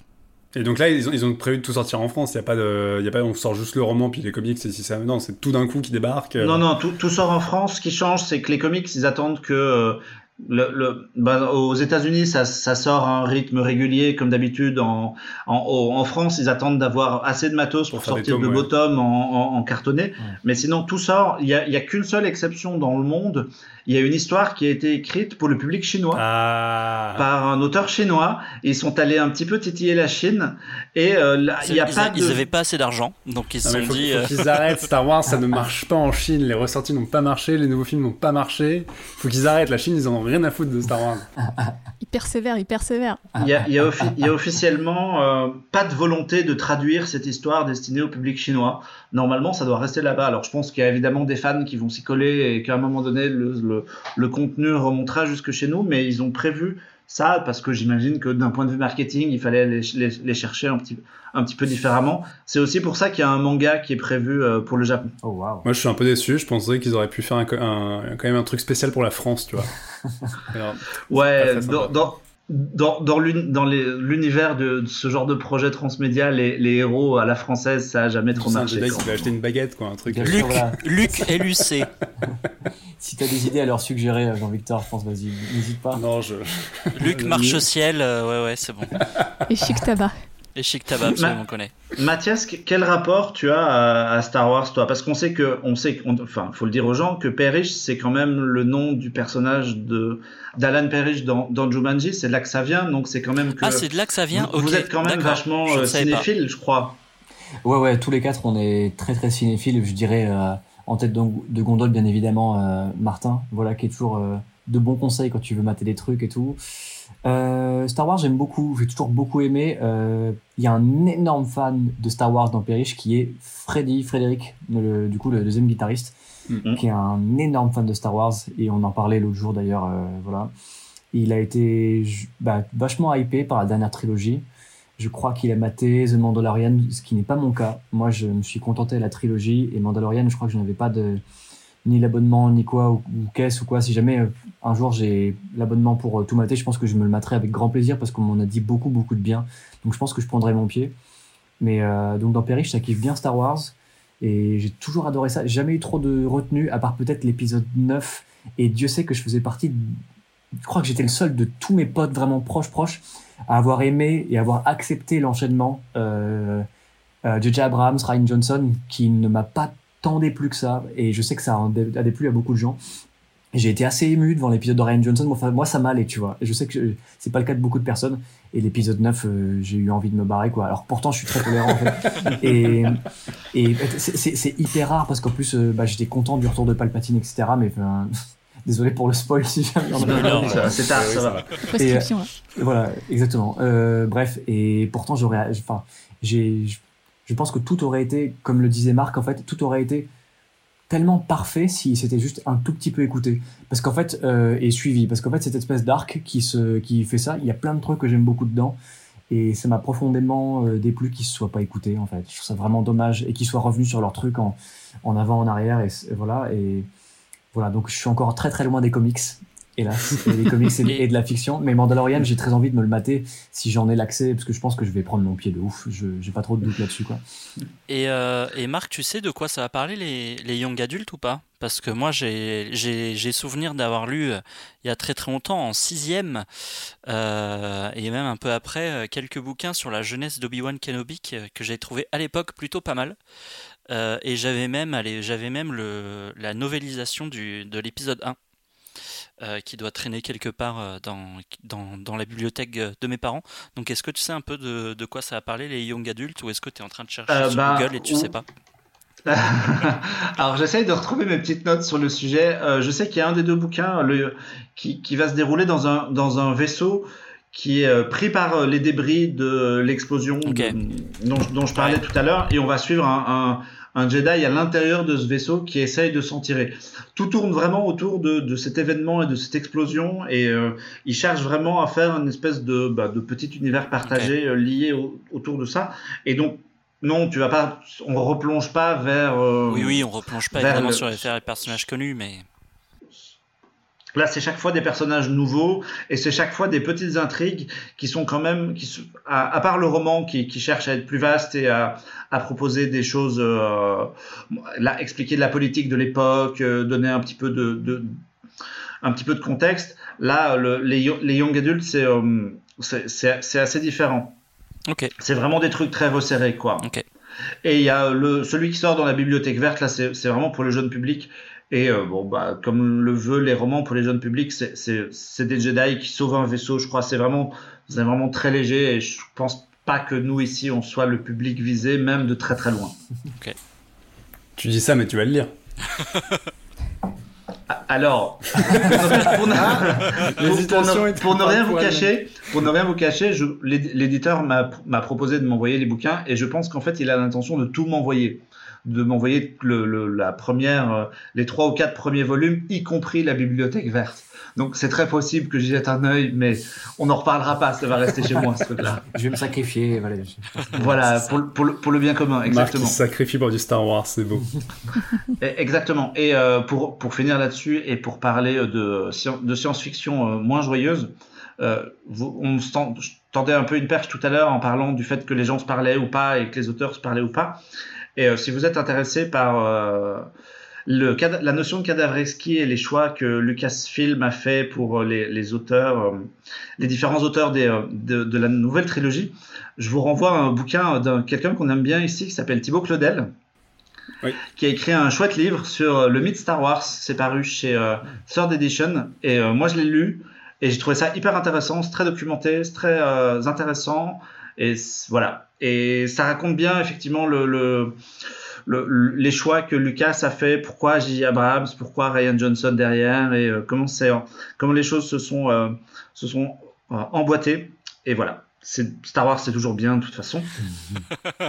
et moi, je suis toujours content de vous en parler. Et on va parler d'un, on va passer d'un genre à un autre, puisque de, du space opera, on va passer à la, à la dystopie.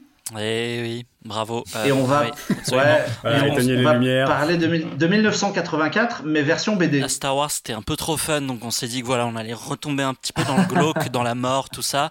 Donc ça y est, euh, le roman de George, de George Orwell, pardon, 1984, est tombé depuis janvier, euh, en janvier 2021 dans le domaine public. Donc forcément, euh, le même mois, on a eu trois adaptations de BD sorties moi, je vais vous parler de celle de Fido, Nosti, Fido Nesti, pardon, publiée aux éditions Grasset pour 22 euros et 224 pages. Donc, niveau euh, page prix, ça reste quand même assez, euh, assez, accessible, absolument. Bon, je vais pas vous mentir, moi, vous le savez, hein, si vous écoutez un peu ce podcast, vous savez que je suis pas quelqu'un qui est très cultivé. Donc, j'ai jamais lu 1900, j'ai jamais, jamais lu 1984 et pour dire, je connaissais même un peu vaguement trop l'histoire, juste voilà, je connaissais Big Brother et ça s'arrêtait là. Donc j'ai un peu en fait finalement découvert, découvert 1984. Euh, donc pour ceux qui, comme moi, ne sont pas cultivés, 1984 c'est une dystopie qui se passe à Londres, donc comme son nom l'indique en 1984.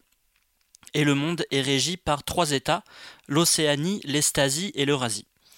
Et donc on a euh, les prolétaires qui sont en bas de la pyramide sociale, et on est évidemment dans un régime, dans, des régimes totalitaires, ces trois régimes totalitaires. Et plus encore, les habitants n'ont pas du tout le droit d'être contre le régime, ni même d'avoir des pensées qui vont à l'encontre de ce régime, sous peine de se faire torturer, puis ensuite exécuter. Donc chaque appartement, chaque maison, chaque partout, il y a des espèces d'écrans géants qui monitorent tous les faits et gestes. Donc Big Brother, le fameux Big Brother is Watching You qu'on connaît. Et donc dans la BD, aussi bien que dans le roman, on y suit euh, Winston Smith qui est de la classe moyenne et dont le boulot est de modifier les archives du gouvernement pour faire correspondre les archives du passé à ce que le gouvernement raconte. Et donc lui, euh, Winston, il n'arrive pas du tout à penser comme les autres, il se dit qu'il y a un problème dans, cette société tyrannique, il adhère pas aux mensonges du parti, et il va essayer évidemment de cacher ses pensées, on va, entre guillemets, euh, négatives, ses pensées hostiles au gouvernement aux yeux de tous, et, euh, et sans vouloir vous révéler un petit peu plus, il va faire la rencontre de différentes personnes qui vont penser comme lui, euh, et, va s'en suivre cette histoire. Je sais même pas vraiment, est-ce qu'on peut spoiler 1984, sachant oh, bah, que c'est dans le domaine public. Très légèrement prescription. Oui. oui, voilà, c'est quand même dans le, c'est quand même dans le domaine ça, public. Ça a influencé deux, trois trucs au passage. Exactement.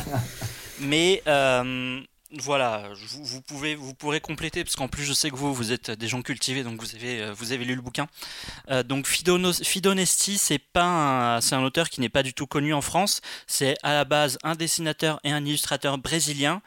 Ici, dans sa BD, moi, la première chose qui m'a vraiment frappé, au-delà du fait d'avoir quand même un bon gros pavé, c'est euh, une BD qui est grise. C'est qu'en fait, on va avoir trois couleurs euh, qui vont être vraiment euh, utilisées pour, la BD. C'est le, le, gris, le noir et le rouge. Et les cases sont évidemment très bizarres, très grisâtres, pardon. Il y a un vrai sentiment d'étouffement du lecteur. C'est vraiment une BD qui est assez étouffante, même déprimante. Comme le bouquin, euh, les couleurs, comme je vous disais, vont du gris au rouge, et sachant que le rouge est uniquement utilisé pour les parties les plus violentes. Donc il n'y a jamais de couleurs joyeuses, de couleurs vives, alors qu'il y a quand même quelques passages assez, assez euh, joyeux, je vais dire sympathiques, non on va peut-être pas exagérer, mais assez joyeux. Il a également la particularité d'avoir gardé quelques passages en anglais, donc en fait tout ce qui n'est pas dans une bulle euh, va être en anglais.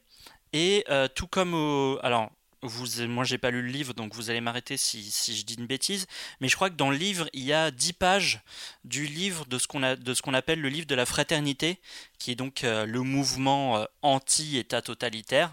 Et donc ça, comme dans le livre, il a gardé ces 10 pages de, du livre de la fraternité au milieu de la bande dessinée. Et donc arrivé à Mert à mettre euh, Orwell en dessin, c'est pas forcément une chose facile. Et là, je trouve que c'est vraiment réussi, c'est accessible. Euh, ça reste quand même une BD qui est assez bavarde. Il y a beaucoup, beaucoup, beaucoup, de texte. Mon niveau texte m'a un petit peu fait penser à.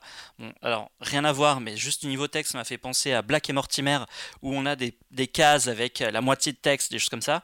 Euh, mais ça reste, ça reste assez prenant. Et surtout, c'est juste hallucinant de voir que que c'est une histoire qui a été écrite euh, dans les années 40 et qui a toujours, euh, toujours un écho actuel, euh, surtout actuellement avec, avec tout ce qui est fake news et tout ça. Et est-ce que tu sais si au niveau du texte, justement, comme il a l'air d'être un peu bavard, s'il a repris tel quel le texte de Orwell par moment ou si c'est la réécriture? Alors, il y a un peu de réécriture et sinon, pour rentrer dans les détails, il a repris la dernière, c'est la dernière traduction? de 2018 euh, qui a fait pas mal parler en France apparemment, mais euh, oui, il y a un petit peu de réécriture. Oui, donc lui, ils ont, lui, il a pris le texte d'origine parce qu'il est brésilien, et en français, ils ont repris la dernière traduction. exactement. Euh, j'ai une planche là sous les yeux, on mettra, on mettra un lien vers le, site de l'éditeur, et moi, graphiquement, ça me fait un peu penser à Jacques Tardy, à ce qu'il avait fait. Alors Jacques Tardy, pour les, c'est un dessinateur français qui a fait, qui a adapté Nestor Burma, c'est lui qui a fait Adèle blanc on, avait parlé de Nestor Burma d'ailleurs, je crois. On avait parlé d'un Nestor Burma, c'est aussi lui qui avait fait euh, Avril et le monde truqué, euh, qui était aussi une dystopie, le, film d'animation. Mm. Et je retrouve un peu des, similitudes dans, dans ce genre de style. C'est assez euh, très un peu vaguement ligne claire et en même temps oui, un, petit, peu ligne claire. Il y a un peu ligne claire avec en même temps des cases assez oppressantes. Enfin, après Orwell, c'est oppressant de base. Quoi. ça fait partie du mood. Mais ouais, ça, ça a l'air, euh, ça a l'air assez cool. Puis ça fait plaisir aussi de voir que, euh, bah, que c'est toujours une histoire qui a toujours des choses à raconter et que de, nouveaux auteurs ont des choses à apporter par dessus, quoi. Ce que je, je sais pas si ça fait plaisir, c'est le bon mot, mais oui, oui, oui parce, que, parce que j'essaye d'amener un peu de joie dans cette émission. Qui, a lu le, qui a lu le roman de base, à euh, part Jean. Moi, mais il y a hyper longtemps. Ouais, pareil, je l'ai lu, mais il y a une quinzaine d'années. Quoi. Je crois qu'ils nous l'ont fait lire quand j'étais au collège ou lycée, un truc comme ça. ouais, c'est souvent au programme du collège ou lycée, parfois même en, anglais, en cours d'anglais, moi j'avais ça. Oh wow, c'est assez, assez poussé. Ouais, c'est hardcore, ouais. Toi, Jean-Victor, tu l'as lu récemment, non? Enfin, récemment, plus ou moins. Je l'ai lu, euh, je l'ai lu il y a quelques années, je crois, 5-6 ans, un truc comme ça. Mais effectivement, bah après, euh, après le, roman en soi, il faut quand même le conseiller parce qu'on l'a dit, c'est un, texte qui a beaucoup d'écho avec l'actualité. C'est pas très long en fait. Enfin, moi, j'ai pas le souvenir d'avoir. Oui, c'est pas un pavé, quoi. Ça se fait assez rapidement. Puis c'est assez prenant, et effectivement, t'as tous les toutes les petites similitudes avec notre quotidien qui font fort plaisir. Bah, ce que je trouve, ce que, j'ai trouvé vachement intéressant, c'est ce côté, ces similitudes finalement. Chaque, euh, chaque société, chaque décennie va trouver des similitudes à un moment mm. ou un autre euh, dans, ce, dans, ce, dans ce roman graphique, dans ce livre même. Ce qui n'est pas non plus la chose la plus joyeuse du monde, hein, soyons honnêtes, puisque euh, ça se passe mal du début à la fin. Donc c'est pas forcément top de retrouver des similitudes là-dedans. Oui, parce que euh, forcément, euh, au, fur et à mesure des décennies, il y avait toute la question des écrans euh, qui était de plus en plus présent, et ça c'est le truc qui, à mon avis, a, marqué les gens en premier. Mais moi, je me souviens de toute la question de la langue, en fait, et du gouvernement qui passe son temps à réécrire la langue pour, en fait, faire perdre du sens au langage. Et bon, on va n'est pas dans un podcast politique. On a un gouvernement en ce moment qui aime bien raconter des conneries, hein, parce que je rappelle que ce n'est pas un échec, c'est juste que ça n'a pas marché. C'est typiquement de la novlangue de dire ça, par exemple. Donc voilà, il y, a pas mal de petits trucs. Ça a peut-être peut-être influencé dans le mauvais sens certaines personnes. On ne dira pas qui. voilà, donc. Mais on, le pense très fort. Donc là, pour vous dire, oui, donc ça, ça date de. La, la, traduction est basée sur la traduction de 2018 qui a été par, écrite par José Camoun. Je suis un petit peu déçu parce que Big Brother en 2021 a été traduit en Tonton et je trouvais que c'était un peu plus la classe. Ah, je préfère Big Brother. Tonton. voilà. Tonton. C'est le roman qui part complètement en couille. c'est un peu nerveux, mais ouais, ouais, c'est d'accord. Ça remet ça... On, voit les choses différemment. Tonton, ok. mais euh, non, du coup, franchement, pour moi, c'est, j'ai dévoré la BD. Euh, j'ai trouvé ça hyper hyper euh, hyper intéressant je vais dire hyper cool non ce n'est pas le mot hyper intéressant et, euh, et assez hallucinant de voir que qu'un qu'un bouquin qui a été écrit euh, qui a été écrit finalement en 1900 1949 est toujours autant d'actualité quoi eh ben très bien c'est dispo chez Grasset ça coûte 22 balles euh, allez-y, allez, allez l'acheter chez votre petit libraire. N'hésitez pas à lire le roman. N'hésitez pas à lire le roman qui du coup est, libre de droit, donc il doit être. Euh, si vous avez une tablette, vous pouvez pouvoir, pouvoir le trouver gratuitement. Ouais, évitez juste la traduction avec tonton quoi. ça, donne, un petit cachet, c'est une, Ou alors pour rigoler, ouais. ouais. Si t'as envie que ça te donne un petit peu de joie pendant que tu. C'est la réécriture dans le fin fond de la France quoi. Eh tonton Attends, attends. on, va euh, quitter l'univers Uchronique de 1984 pour euh, faire un bond dans le, de passé. on, va on va partir dans le passé, Jean-Victor. Dans le passé, c'est un grand mot. Puisque tu vas nous parler d'un jeu de survie viking. Ouais, ouais, ouais, je vais parler de Valheim, mais alors pour le coup, euh, n'attendez rien d'historique dans Valheim, puisque euh, dès le début du jeu, vous êtes porté par un corbeau géant qui vous amène euh, dans le Rotunheim, et donc vous allez devoir survivre dans un univers mythologique. Donc Valheim, c'est un jeu qui est sorti sur PC le 2 février, qui est en accès anticipé, donc c'est-à-dire qu'il est encore en développement, techniquement il n'est pas fini, et le jeu en fait est développé par une petite équipe de 5 personnes, donc voilà, c'est a priori le truc, 5 personnes qui sont suédoises d'ailleurs, c'est un développeur suédois. Donc a priori, on se dit, bon voilà, c'est un jeu, euh, un truc ultra indé dont euh, personne ne parlera jamais. Sauf que le jeu est donc sorti début février, et au bout de deux semaines, il avait 2 millions de joueurs, et alors je vous parle, il a plus de 6 millions de joueurs, donc c'est ce qu'on appelle quand même un petit phénomène. Euh, et alors pourquoi est-ce que Valheim a d'un seul coup tout déglingué sur Steam et a été un des jeux les plus streamés quasiment instantanément? Déjà oui, c'est parce qu'il y a des vikings, mais du coup c'est un jeu de survie et de construction. Donc si je devais résumer Valheim en deux mots, je vous dirais c'est euh, Minecraft chez les Vikings. Euh, ce qui est pas forcément le truc le plus attirant de la planète. Enfin, j'ai jamais joué à Minecraft, mais c'est pas le jeu le plus, euh, sexy du monde. Surtout que Valheim, déjà, le premier truc qui saute aux yeux, c'est que graphiquement, c'est pas aussi primaire que Minecraft, mais on est sur un style graphique un peu, un peu old school. C'est vraiment euh, des, textes, des personnages un peu polygonaux, c'est pas des cubes non plus, mais on n'est pas dans un moteur graphique de fou furieux, c'est pas Assassin's Creed Valhalla, et globalement, il joue sur le fait que tout est un peu euh, carré, polygonal, machin, etc., et que les formes sont un peu euh, primaires. Mais euh, donc du coup tu lances le jeu, tu dis bon ok le jeu est pas très beau. Et en fait le premier truc c'est qu'en fait si le jeu est super beau parce qu'il y a des effets de lumière etc qui sont absolument dingues et les mecs ont réussi en fait à gérer l'ambiance du jeu, les, paysages etc pour que t'aies quand même cet effet euh, un peu d'évasion et de découverte d'un monde un peu foufou. Puisque le principe de Valheim c'est que donc tu démarres tout seul euh, largué par un corbeau sur une île dans un monde qui est généré procéduralement. Donc, euh, suivant les joueurs qui lancent le jeu, ils n'auront pas exactement les mêmes îles et, les choses seront pas exactement au même endroit. Mais euh, tu peux y jouer à plusieurs, ou enfin tout seul ou à plusieurs, tu peux jouer jusqu'à 10. Et donc, le but, c'est que tu démarres en slip, et euh, bah, tu risques de pas faire long feu en slip. Donc il va falloir euh, au début euh, trouver du bois, trouver de la pierre, et puis construire une cabane, et puis après, une fois que tu auras construit une cabane, tu pourras faire plein de trucs. Et donc tu as vraiment le principe de, de, de, l'artisanat et du crafting, donc de récupérer des ressources pour développer ton personnage, développer ses outils, aussi bien pour aménager son environnement que pour aller taper sur des monstres, parce que oui, il y a des monstres, et en fait, ce qui rend le truc narratif, et c'est pas juste un jeu où il faut taper des arbres pour faire du bois et construire des cabanes, c'est quand vous démarrez le jeu, vous avez en fait euh, un espèce de Stonehenge, donc des, des menhirs qui sont collés les uns aux autres autour d'un cercle, et en fait, chaque menhir porte une espèce de peinture d'un dieu euh, nordique. Et en fait, ils ont construit euh, une espèce de, système linéaire où, au fur et à mesure de votre évolution en termes de matériel, vous allez pouvoir accéder à, à nouvelles armes, à nouveaux outils, etc. Et il y a un moment où vous, serez bloqué, parce que pour avancer, il va falloir donc flinguer un dieu nordique, qui va vous permettre de débloquer le truc qui va ouvrir à tout un nouveau système d'artisanat, à des nouveaux composants, sachant que voilà, c'est le principe de base, vous démarrez, vous avez du bois, une fois que vous aurez avancé, vous allez trouver sur des métaux qui vont vous permettre de creuser d'autres endroits et de trouver de nouveaux matériaux, ainsi de suite. Et le but, c'est voilà, de faire un château de ouf et d'avoir une baraque de ouf pour avoir le meilleur matériel et aller désinguer le dieu suprême.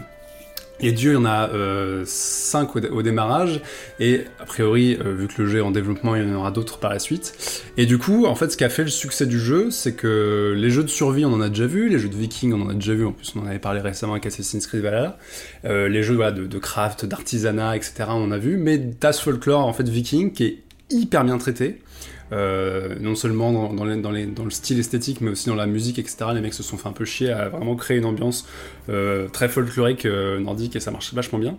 Et en fait, t'as ce truc qui se tient. Moi, les jeux de survie, d'habitude, ça me fait chier parce que c'est quand même des jeux où pour les trois quarts du temps, tu tapes sur des pierres, sur des armes pour récupérer du matos c'est pour construire tes trucs. Et faut de la patience, évidemment. Mais là, t'as ce truc de, tu sais qu'en fait, si t'avances, tu vas te friter contre des dieux. Et alors, il y a d'autres trucs à friter, hein, évidemment, t'es dans les forêts, il y, a des, il y a des daims, euh, il y a des sangliers, il faut aller tuer sur des, taper sur des petits monstres, vous pouvez tomber sur des trolls dans la forêt et ils sont un peu gros avec des machins, voilà. Il y a déjà un bestiaire qui est posé, mais donc t'as ce système de dieux qui sont des boss, et en fait t'as euh, quand même ce truc dès le début du jeu de dire, attends, je suis un viking, je vais quand même aller me foutre sur la gueule avec des dieux, c'est quand même le principe, et c'est vachement sympa. Et euh, donc t'as ce, ce, truc narratif qui est tout con, mais en fait qui marche très bien, et ce qui est hyper cool, bah, c'est qu'en fait, moi je prends pas ça comme un jeu de survie à plusieurs, je prends ça comme un jeu coop. Euh, un jeu que tu peux faire à plusieurs où euh, tout le monde a le même objectif. Et en fait, ce genre de jeu, comme tu peux construire un peu n'importe quoi, parce que évidemment, euh, le système de construction, c'est tu fais des murs et des machins dans un style viking, mais en fait, les développeurs, c'est un peu un bac à sable, donc tu peux très vite faire dériver le truc. Il y a des mecs sur le net qui se sont amusés à faire des constructions pas possibles et qui les, qui les ont référencées. Typiquement, il y a un mec qui a construit quasiment à échelle 1-1 la tour Eiffel dans le jeu. alors le gars est complètement fou je sais pas comment il a fait. Il y a des gens qui ont fait Notre-Dame, et puis qui ont fait des, bâtiments pas possibles. Mais voilà, en fait, le principe de construction déjà, il est très poussé et, euh, parce qu'en plus, faut, faut gérer, euh, les, faut mettre des poteaux quand il y a plus rien dessus parce qu'il faut gérer les poids, etc. Enfin, c'est pas juste tu mets des murs et ça fait une maison, quoi. Faut réfléchir un peu au truc. Donc, imaginez le gars qui a fait la Tour Eiffel dans ce putain de jeu, il a dû se faire chier quand même. et, euh, et en fait, quand tu joues à plusieurs, bah t'as le truc qui est décuplé parce que t'arrives, tu fais ah on va faire un château de ouf et puis ah bah ouais on met ce là là et puis en fait voilà vous commencez à vous prendre la tête sur des questions d'architecture alors que à la base vous êtes dans un jeu de viking quoi donc forcément bon, c'est plus vraiment le but d'origine mais ça alimente le jeu et en fait c'est le genre de jeu où le, principe de base est super solide, les mécaniques sont rodées, ça révolutionne rien, mais le petit mélange et le petit folklore viking fait que bah, tout de suite ça a son charme et c'est cool. Et le fait d'y jouer à plusieurs, en fait, ça, fait que le jeu est un espèce de moteur à situation euh, absolument euh, délirante, où euh, bah, typiquement il y a des mecs pareil, qui se sont amusés en fait à monter en haut d'une montagne, et puis ils ont construit des bateaux avec juste un système de bascule, et ils font des courses de bateaux dans la montagne, quoi. Et euh, ce qui est pas du tout prévu à la base, mais tu peux le faire, donc pourquoi pas? Et euh, t'as en plus ce système d'exploration où tu démarres sur une île où t'as pas grand chose, mais il faut construire un drinkard pour visiter les autres îles parce qu'il y a des nouveaux matériaux et des nouveaux trucs à tuer, etc. Et en fait, t'as vraiment cette idée aussi d'explorer, quoi. Faut vraiment explorer le monde pour trouver de nouveaux trucs. Et euh, des fois, complètement par hasard, tu tombes sur un machin qui te défonce la gueule ou que tu vas pouvoir défoncer à, l'inverse. Mais euh, voilà, t'as le, goût de l'aventure qui est vraiment présent dans le jeu et le goût de l'aventure à plusieurs c'est toujours sympa. Et euh, en plus, voilà, vous allez euh, pouvoir vous prendre la tête pour savoir qui prend tel lit ou qui choisit euh, la chambre du dessus ou la chambre du dessous, euh, ce qui est toujours un peu rigolo. Voilà, donc c'est, c'est euh, ça coûte 20 euros, ça, ça a l'air con comme la lune, mais en fait le jeu d'une est vraiment dans un état de finition assez impeccable. Il y a très très très peu de bugs pour un truc qui est en, qui est en développement, et c'est d'autant plus impressionnant que encore une fois c'est un truc qui a été développé développé pardon par 5 personnes. Et là tu te dis ok les mecs sont quand même super motivés, mais bon ils ont fait 6 millions de joueurs donc a priori ils ont visé juste. Euh, et, à plusieurs, c'est très très fun. Et euh, je voudrais juste euh, vous dire que je suis un petit peu en deuil depuis deux semaines parce que soit vous, soit vous hébergez la partie et vous invitez vos potes, ou alors il faut que quelqu'un d'autre héberge la partie, mais voilà. Soit vous faites la solution un peu plus facile, c'est que vous louez un serveur, comme ça chacun se connecte dessus comme il veut, il n'y a pas de problème. Et évidemment, nous, avec mes potes, on a voulu louer un serveur et on a loué un serveur à Strasbourg. Deux semaines avant le petit incendie. donc je peux plus jouer à Valheim depuis deux semaines parce que notre serveur a pris feu. Oh donc je suis un peu triste, mais a priori on va récupérer le, serveur très vite. Euh, voilà, donc euh, voilà, à part mon problème de manque à Valheim, euh, c'est un très bon jeu. c'est un serveur avec ta sauvegarde dedans, c'est ça du coup? Bah en fait la carte est dans le jeu, ouais la carte est sur le serveur. Autant le personnage je l'ai et en fait ton, ton personnage, sa progression est sauvegardée sur ton ordi et tu peux aller sur plusieurs serveurs, tu auras toujours le même matos et tout. Tu auras ta progression et tes, et tes, tes, compétences qui ont évolué. Mais le monde en soi, euh, c'est soit toi qui l'héberges et éventuellement tu partages la sauvegarde quand tu peux pas lancer le serveur et les gens lancent le jeu avec ta sauvegarde et voilà. Ou tu loues euh, un serveur pour éviter ce genre de problème. Mais évidemment, quand le serveur prend feu dans un incendie, c'est un peu plus compliqué. mais ce sont les, voilà, les affres du monde réel qui te font sortir du jeu vidéo. Les, les aléas de la vie de gamer. Constance, tu joues un peu toi? Ou pas du tout Non, pas vraiment. Pourtant, j'ai beaucoup joué quand j'étais ado. Euh, j'ai poncé Warcraft 3 euh, et ce genre de choses. D'accord. mais aujourd'hui, non. Enfin, j'ai appris un peu Animal Crossing pendant le premier confinement, comme, tout, le monde. monde absolument. voilà, mais, mais je joue assez peu aujourd'hui. D'accord. Mathias, je te pose pas la question parce que le prochain sujet c'est toi et un jeu. Du coup, je sais que tu joues. Euh, oui, je joue beaucoup. J'ai adoré Animal Crossing. J'y ai rejoué un peu ce matin d'ailleurs. Très bon jeu. pour, la fête, pour la fête de Pâques, c'est ça? T'es allé déterrer des petits œufs? Ouais, il y, a les, y a les autres Pâques. C'est ça. C'est pas mon event préféré, mais c'est la nostalgie d'il y a un an parce que ce jeu m'a fait tellement de bien quand on, le monde a sombré dans la pandémie. Euh, je me suis fait. J'ai cligné des yeux, j'avais 200 heures dessus. quoi. J'ai pas compris ce qui s'est passé et qu'est-ce que j'ai aimé ce jeu. quoi. Donc il y a moins de trucs à faire dedans, mais maintenant. Alexandre et moi, ça nous, a, ça nous a vachement sauvé aussi. Mais euh, toi, tu veux nous parler de, de Binding of Isaac, Repentance, ouais. qui est un DLC, c'est ça Exactement. Alors, c'est sur une thématique euh, moins joyeuse hein, en termes de jeu. Oui, oui, mais c'est pas grave. Euh, très bien. Bah écoutez, euh, bah écoutez, je me lance. Euh, c'est un de mes jeux préférés, Binding of Isaac. C'est un, jeu qui est pas tout jeune, tout jeune. c'est mm. un jeu d'action-aventure qu'on peut dire de type roguelike, dans le sens où c'est un petit peu comme ce que disait Jean-Victor. C'est que en fait, chaque partie sera différente de la précédente euh, dans le sens où en fait tous les, les niveaux sont générés aléatoirement. Et euh, c'est-à-dire qu'en fait vous traversez des étages, il y a des objets sur lesquels vous tombez qui ne sont jamais les mêmes, etc. Et tout, les ennemis ne seront jamais les mêmes, etc. Ce fait qu'en fait il y a un potentiel de rejouabilité qui est très fort dans ce type de jeu. Euh, ça a été créé par euh, un mec qui s'appelle Edmund Macmillan. Alors je sais pas si ça vous dit quelque chose, c'est le mec qui a fait Super Meat Boy mmh. euh, il y a ah des années. Ah et qui a été un succès, la moitié de la planète. Ouais, ouais, c'est un truc de dingue. Et en fait, c'est un mec qui, bah, déjà, il y a une histoire. Il est dans le documentaire euh, Indie Games the Movie. Vous savez, c'est un documentaire sur des gens qui euh, vont jusqu'à hypothéquer leur maison pour essayer de survivre euh, en faisant des, des, jeux indés. Et voilà. Et ce mec-là est devenu millionnaire avec Super Meat Boy. Et Super Meat Boy, les initiales SMB, c'est une référence à Super, Super Mario Bros. Super Mario Bros. donc c'était vraiment un jeu de plateforme qu'il avait envie de réinterpréter. The Binding of Isaac, c'est euh, c'est vraiment le moteur, l'interface et les graphismes, c'est vraiment les Zelda en 2D, époque NES et Super NES. De, quand on était quand on était petit quoi sauf que ouais les donjons en pièces carrées avec des murs quatre murs et euh, quatre portes et... voilà exactement c'est ça vous avez des clés vous avez des bombes vous avez des pièces et euh, voilà sauf que tout est généré aléatoirement et le jeu va très très très très loin au-delà de ça ça n'est pas que des donjons enfin il y a vraiment un truc de euh, c'est un jeu, bah, il est sorti il y a quasiment 10 ans je crois. Euh, je crois que le premier jeu c'était un jeu en Flash qui est sorti en 2011. Donc il, il a bientôt... Euh... Sur feu Flash. Ouais c'est fou, c'est complètement fou. Et il a cartonné ce qui fait que maintenant je crois que ce jeu a peut-être même plus marché que son Super Meat Boy à ce mec-là. Ce qui était quand même difficile à, à dépasser parce qu'il est devenu millionnaire je crois avec son premier jeu. Euh, voilà, entre temps il y a eu des refontes graphiques justement, on est passé à quelque chose de mieux que le Flash sur Steam et tout. Il y a eu plusieurs DLC, plusieurs extensions. Et aujourd'hui, je voulais vous parler de celle-ci parce que The Banning of Isaac Repentance, je crois que ce sera la dernière euh, à tout jamais. Euh, et je crois qu'il en a, il en a plein le cul, le mec, il a envie de tourner la page. et aussi parce que c'est une façon de, voilà, de terminer, de, de, faire tout ce que les gens avaient envie de rajouter. Il s'est inspiré de, de modes, justement, de gens qui avaient eu des idées même à travers lui, des idées que lui-même n'avait pas eu ou quoi. Euh, je sais qu'il donne maintenant ses idées, il donne des directives à d'autres studios ou quoi. Donc en fait, il mélange, il a regroupé plein de, pas mal des idées finales euh, pour euh, faire une sorte de jeu parfait, ce qui est vraiment va devenir avec toutes les mises à jour qu'il y a eu, maintenant c'est une espèce de jeu triple A maintenant, même si c'est un jeu indé. c'est un jeu auquel j'ai beaucoup beaucoup joué à l'époque à sa sortie, que j'ai platiné, je l'ai dosé pendant des années, etc. Ça m'a rendu complètement fou. Et je suis passé un petit peu à autre chose. Sauf que là, euh, voilà, euh, il sort, je crois, dans un ou deux jours. C'est pour ça que je me suis dit, qu'est-ce qui sort à peu près en même temps que ce podcast? Je me suis dit, bah en fait, c'est mm. ce jeu qui a été tellement important pour moi. Ça va être l'occasion pour moi et pour beaucoup d'autres gens de soit de découvrir, soit de redécouvrir ce jeu où il rajoute pas mal de choses, des nouveaux donjons, des nouveaux boss, des nouveaux objets et un mode coop euh, à 4, ce qui n'avait jamais été le cas euh, avant. Vous pouvez jouer avec euh, des potos qui sont aussi nerds que vous, vous pouvez y jouer en même temps dans la même pièce. Va y avoir une Team Parish sur Binding of Isaac. Ouais, je sais pas s'ils sont très très fans, mais j'ai au moins deux. En ce moment, ils sont tous sur Warzone, faut que je joue avec eux par rapport à ça.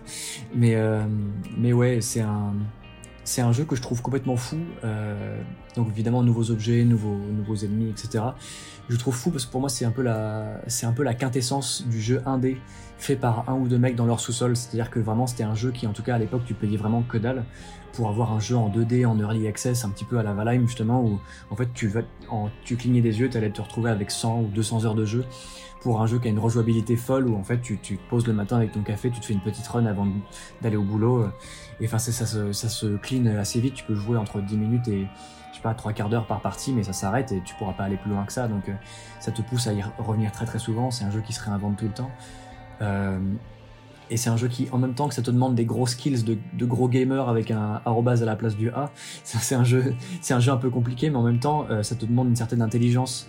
Vu comme le jeu, c'est de l'aléatoire constamment, ça te demande de te souvenir un petit peu de ce que tu as vécu, ça te demande de te souvenir des objets que tu as rencontrés dans le passé. Tu dois penser à faire des synergies, des objets entre eux. Tu dois te souvenir que si dans la game d'avant, tu as utilisé un truc qui te faisait doubler euh, les trucs que tu lançais, si tu, tu, récupères un truc qui te fait que ton tir, au lieu de soit juste. Je commence à partir dans un truc très spécifique là, c'est particulier. Mais euh, en gros, il y a des synergies d'objets qui sont très très intenses et ça te demande à repenser vraiment chaque niveau que tu dois faire et tout. Et c'est. C'est très addictif si tu aimes le côté euh, bah, die and retry justement, les mm. roguelikes, euh, les jeux indés. C'est un jeu qui m'a mis dans les jeux indés donc euh, je trouve que du coup maintenant c'est un petit peu le, c'est un peu le tonton, voilà des, des jeux, des jeux indés à grosse rejouabilité et des feux alternatifs. Enfin voilà, je, je vous le conseille. il est sur une thématique euh, assez sombre aussi, euh, mais c'est assez cartoon aussi, donc je crois que c'est pareil, c'est pas à prendre trop au sérieux non plus. Mais, euh, mais voilà. Mais j'ai une question. Moi, j'avais joué à, à, Super Meat Boy. J'avais voulu environ casser mon écran d'ordinateur un nombre incalculable de fois. Est-ce que c'est aussi le cas pour, pour ce, pour ce, pour ce jeu-là? Est-ce qu'il est nocif pour ton matériel euh, Certainement, certainement. C'est un jeu où il faut aimer un peu, euh, un peu morfler. Après, plus tu vas avancer dans le jeu, ce qui n'était pas trop le cas pour Meat Boy, hein, il y a un vrai sentiment de progression puisque mhm. Euh, tu vas te souvenir des choses. C'est pas le même pattern que tu vas devoir refaire et tout. Les parties sont pas les mêmes, donc ça te donne quand même envie. Tu fais OK, bah, OK dans la partie d'avant, dans la salle du trésor de l'objet, j'ai eu tel objet qui était un peu pourri. Ça se trouve, si je le refais, je vais avoir un bon objet, et ta partie d'après, ça va être le cas. Et aussi, tu vas te souvenir que cet objet-là, euh, qui était ouf, tu peux le combiner avec autre chose et en fait, ça va te pousser à y rejouer et y rejouer. Il y a vraiment un côté beaucoup plus que d'autres jeux auxquels je peux jouer dans ma vie, un côté très euh, knowledge is power, tu vois, où vraiment en fait, euh, plus tu joues, plus tu sais. Et plus ça va te donner envie d'y aller. Quoi. Quand, quand il parle, ça me fait penser à un, jeu dont on avait déjà parlé ici qui s'appelle Dead Cells. Je sais pas si hmm. tu y as joué. Ouais, c'est un peu le même principe Dead Cells. Bien sûr, j'ai Dead Cells est clairement un jeu, euh, d'ailleurs un jeu cocorico hein, euh, qui, qui, est ouf euh, et qui est clairement un jeu influencé par Banning of Isaac, par tant d'autres, hein, je pense. Dead Cells, j'ai commencé à, à, le faire un petit peu et tous mes tous mes potes qui ont mordu à Isaac ont ensuite mordu à Dead Cells et ensuite mordu à Hades, dont vous avez sûrement entendu parler un petit peu après. Ouais, c'est un peu les mêmes familles de jeux.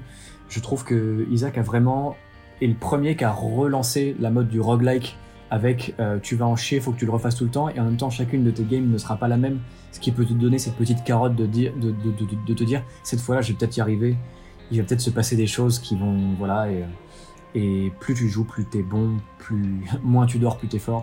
Et, euh, et, euh, et, voilà. Et donc il y a un côté, faut faut aimer un petit peu ça, mais j'ai eu un peu plus de mal avec Super Meat Boy, tandis qu'Isaac, si j'arrivais à tuer tel boss, je voyais à la fin que même si je mourais un peu après, je voyais que j'avais débloqué un objet. Et je me suis dit putain la partie d'après, peut-être que je l'aurais et tout.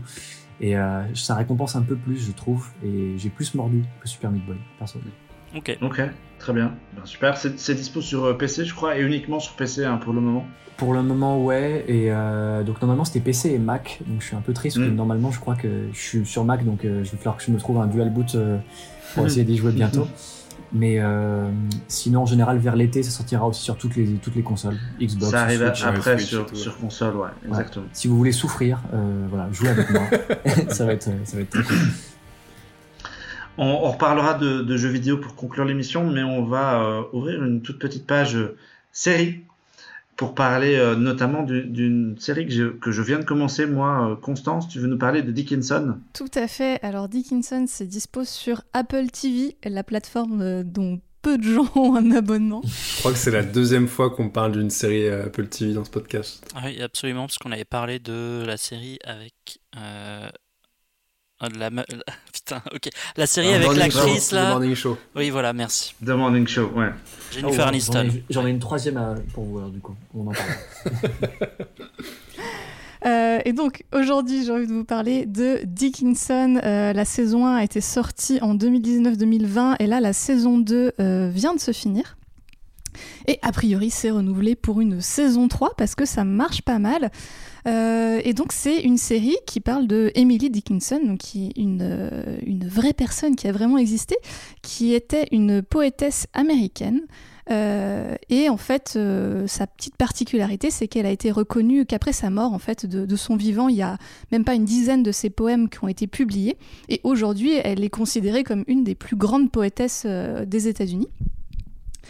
Euh, et donc c'est showrunné par Alena Smith, euh, c'est écrit et réalisé principalement par des meufs et c'est plutôt cool et ça se ressent vraiment dans cette série euh, qui de toute façon se concentre sur notre chère Emily qui est incarnée par Hailey Steinfeld qui est une jeune actrice qu'on avait déjà vue dans Bumblebee par exemple et qui va interpréter Hawkeye dans la série du même nom chez Marvel qui sort bientôt. Euh, et qui est très très forte pour euh, incarner Emily. Donc, euh, bon, vu l'âge de l'actrice, on s'en doute, ça se concentre surtout sur le début de sa vie. et ce qui est assez cool, c'est que en fait la série a un parti pris très précis. On pouvait s'attendre à un biopic historique, un peu classique, un peu plan-plan. Pas du tout. En fait, ça a une approche hyper moderne, quasiment sitcom. En fait, c'est des épisodes qui sont très courts, qui font 20-25 minutes. Et le ton euh, est résolument contemporain. Euh, voilà, ça, porte des robes et ça évolue dans des, décors historiques, mais euh, concrètement, les jeunes de la série parlent avec le langage de nos ados d'aujourd'hui. donc, ça, donne parfois des choses assez drôles. et c'est là où je trouve que bah, la série fait toute son originalité. c'est que ben, le ton est tour à tour très humoristique et très piquant, parfois au contraire plutôt onirique et émouvant, puisqu'en fait, on on adopte vraiment le point de vue d'Émilie et de euh, qu'est-ce qui l'inspire en tant qu'artiste. Donc ça a parlé à Mathias.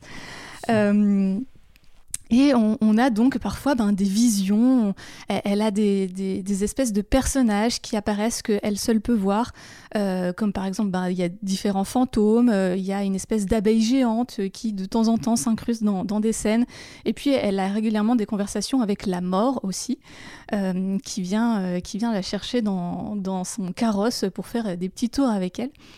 Euh, et c'est ça que j'ai vraiment euh, trouvé très cool dans, dans la série, c'est qu'elle se permet des choses qu'on ne voit pas forcément habituellement euh, dans ce genre du biopic.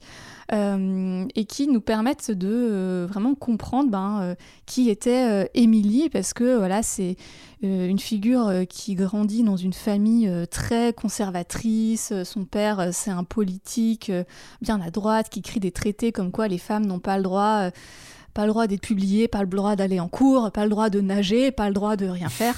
et du coup, elle, forcément, ça la gave un peu. Et euh, voilà, on la voit braver tous les interdits qu'elle peut.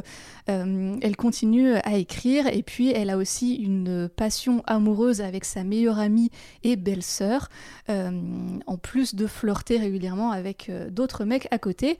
donc, c'est une représentation bisexuelle qu'on voit assez rarement et qui fait plaisir parce que, il y a pas mal de euh, personnages historiques queer qui sont, euh, dont la queerness est régulièrement effacée euh, dans, dans les livres d'histoire et autres biopics. Du coup, de ce côté-là, la représentation est plutôt cool et l'héroïne échappe à certains tropes qu'on peut voir dans les romances historiques. On pense notamment à Bridgerton, qui est la série qui a défrayé la chronique là il y a 2-3 mois, qui était qui est sur Netflix, qui, euh, qui était aussi concentré sur une héroïne qui se passe à peu près à la même période et qui, était, qui était pas mal, hein, mais euh, qui, voilà, où il y avait quelques griefs qu'on pouvait lui faire, notamment sur le fait que l'héroïne a besoin d'un homme pour explorer sa sexualité, a besoin d'un homme pour venger son honneur bafoué, etc. Euh, ici, c'est pas du tout le cas. Et surtout, le, point de vue d'écriture est vraiment résolument euh, féminin. Il y, a plusieurs scènes qui se passent dans, la cuisine, par exemple, de la maison, où il y a seulement bah, la servante, euh, Émilie, sa sœur, sa mère. Et on, va avoir vraiment leur point de vue de, Nana sur bah, la société patriarcale de l'époque qui leur fait pas vraiment de cadeaux et sur la manière dont elles se débattent avec les différentes injonctions parfois contradictoires auxquelles elles sont soumises. Dans ce sens-là, ça m'a presque fait penser à euh, Portrait de la jeune fille en feu, voire même mmh. le, film La Favorite aussi, euh, qui adoptait ce point de vue euh, très féminin en fait et qui cassait les codes de ces personnages historiques qu'on voit qui sont généralement soit assez éthérés façon Jeanne d'Arc, soit très renfermés ou presque trop purs dans leur représentation. ici, c'est pas le cas. Hein, euh, donc euh, ça, c'est plutôt cool. Euh, après, la, série, malgré son aspect très moderne, ne force pas des références. On n'a pas de, de dab ou d'autres blagues sur TikTok qui auraient été un peu malvenues. Malheureusement.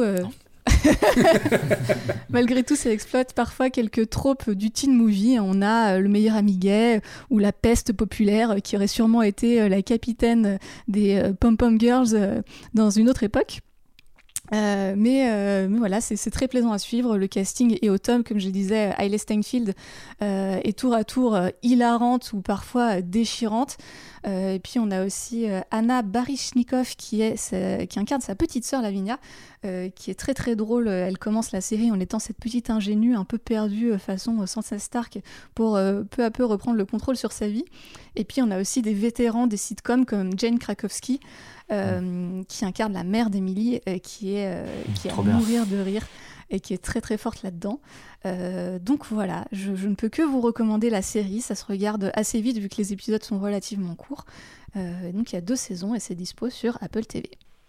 Quelqu'un a commencé ici à part moi? Moi j'avais regardé presque toute la saison 1 je crois. Mathias, t'avais regardé aussi ou pas? Alors, euh, en voyant le trailer cet après-midi, j'ai pas vu que c'était dispo. Je me suis un peu fait avoir. J'ai vu que le, justement, on va en parler, mais le Pacific Rim était dispo. J'ai commencé, mais je croyais que ça allait sortir. Et j'ai été fasciné par le trailer euh, de Dickinson qui était tellement, euh, tellement méta et ça passait tellement dans tous les sens et ça avait l'air d'aborder tellement de choses. Ça m'a donné très, très envie de le voir. Surtout qu'en plus, pour une autre série, je me suis pris un petit truc Apple TV il y a pas longtemps, donc là je peux vraiment vraiment y aller. Et, euh, et ça m'a donné grave envie et justement j'étais curieux de savoir euh, ce dont allait, bah, ce que ce que tu allais raconter. Je, voulais, je me demandais si ça tenait la route parce que je me suis dit merde, ça me plaît beaucoup le côté série d'époque, ultra méta avec vraiment du fantastique et je voyais des chevaux fantômes et tout machin et tout. Mm. J'étais là ça a l'air ouf, mais est-ce que euh, est-ce que ça marche? Est-ce que tu tu du début à la fin tu t'accroches et ça j'ai l'impression que oui tu vois j'ai l'impression que ça, ça tient bien tu, tu, tu noterais des, des, défauts dedans ou pas, pas spécialement?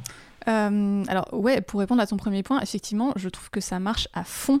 Il y a vraiment des épisodes en 25 minutes qui te retournent. Genre tu commences l'épisode, c'est des blagues, c'est rigolo, et à la fin, limite, t'es en train de chialer, tu vois. Ah et en même temps, tu comprends l'inspiration de pour ces poèmes, de d'où ça lui vient, parce que t'as as les vers parfois qui euh, qui apparaissent à l'écran en fait, un peu en filigrane comme ça.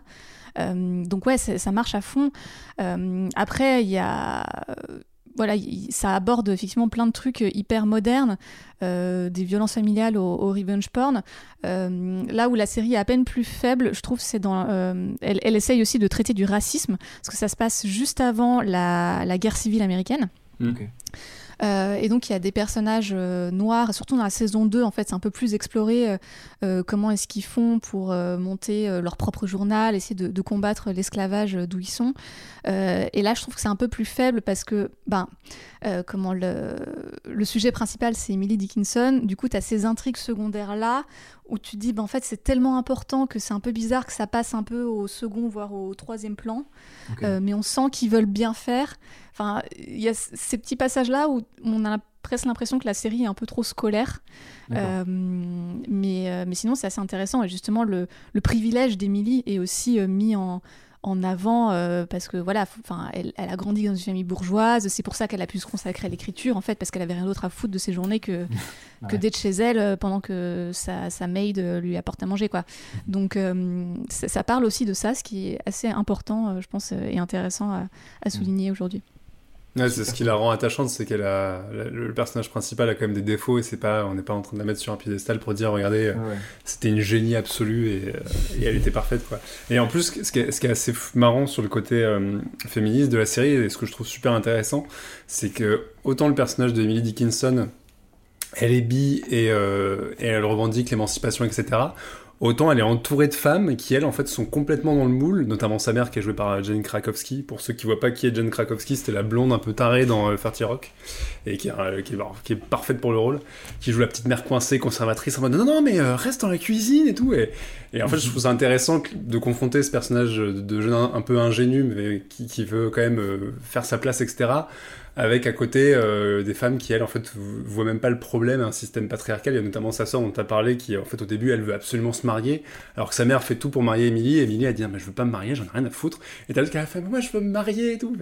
Et je trouve que la, la, série a quand même cette intelligence de, de créer des nuances et de pas juste dire, regardez, on a une héroïne féministe qui va péter des moules et et qui va quand même mettre le contrepoint de, de, gens qui sont, qui sont nés dans ce système-là et qui, eux, en fait, n'ont pas fait le pas de, de, progressiste en avant et qui sont un peu coincés dans ce truc-là, quoi. Et ça crée, en fait, ça crée de la nuance, ça crée un peu de, la richesse dans l'écriture. Et, euh, et après, ouais, le côté, euh, le côté hyper moderne, je trouve que tu as presque été timide sur la présentation parce que c'est quand même poussé à mort. Moi, ça, m'a fait penser à Marie-Antoinette de Coppola, oui, mais puissance 1000 en fait. Mm. C'est, même plus, euh, on a mis un petit groupe de rock un peu sympa, c'est que typiquement quand, ils, quand ils font une j'ai vu que 4-5 épisodes, il y, a, un épisode où ils font une soirée chez eux parce que les parents sont pas là. Et là, t'as vraiment la scène du teen movie américain des années 2000 où ils débarquent tous et il manque plus que les gros gobelets rouges. Bon, évidemment, ils sont trop bien habillés, quoi. Mais genre, les nanas, elles rentrent sur des espèces de gangsta rap, tu vois, ralenti et Ça twerk et tout. Ouais. et après, il y a des scènes où tout le monde danse, ils prennent plus, ils prennent de la drogue et tout, et t'as les meufs qui twerk. Et en fait, moi, ça m'a vachement euh, perturbé parce que je me suis dit, à la fois, je suis dans un truc historique sur un personnage qui a vraiment existé, qui est reconnu comme un auteur de ouf, etc. Et euh, t'as quand même ce degré de dire, bah, on va te raconter son histoire, donc c'est un peu historique, etc. Et en même temps, ce décalage total où d'un seul coup, bah ouais, t'as balancé un gros morceau de gangsta rap et t'es là, tu te dis, waouh, qu'est-ce qui se passe? et donc c'est le, mélange, il est, il est hyper perturbant, mais en même temps, je trouve qu'il rend la série hyper attachante parce que tu te dis, on n'est pas juste dans le truc Wikipédia qui va te dire, ok, euh, Emily Dickinson, elle a fait ça, ça, ça, et puis euh, sa vie a été un échec parce qu'elle n'a pas été publiée, quoi.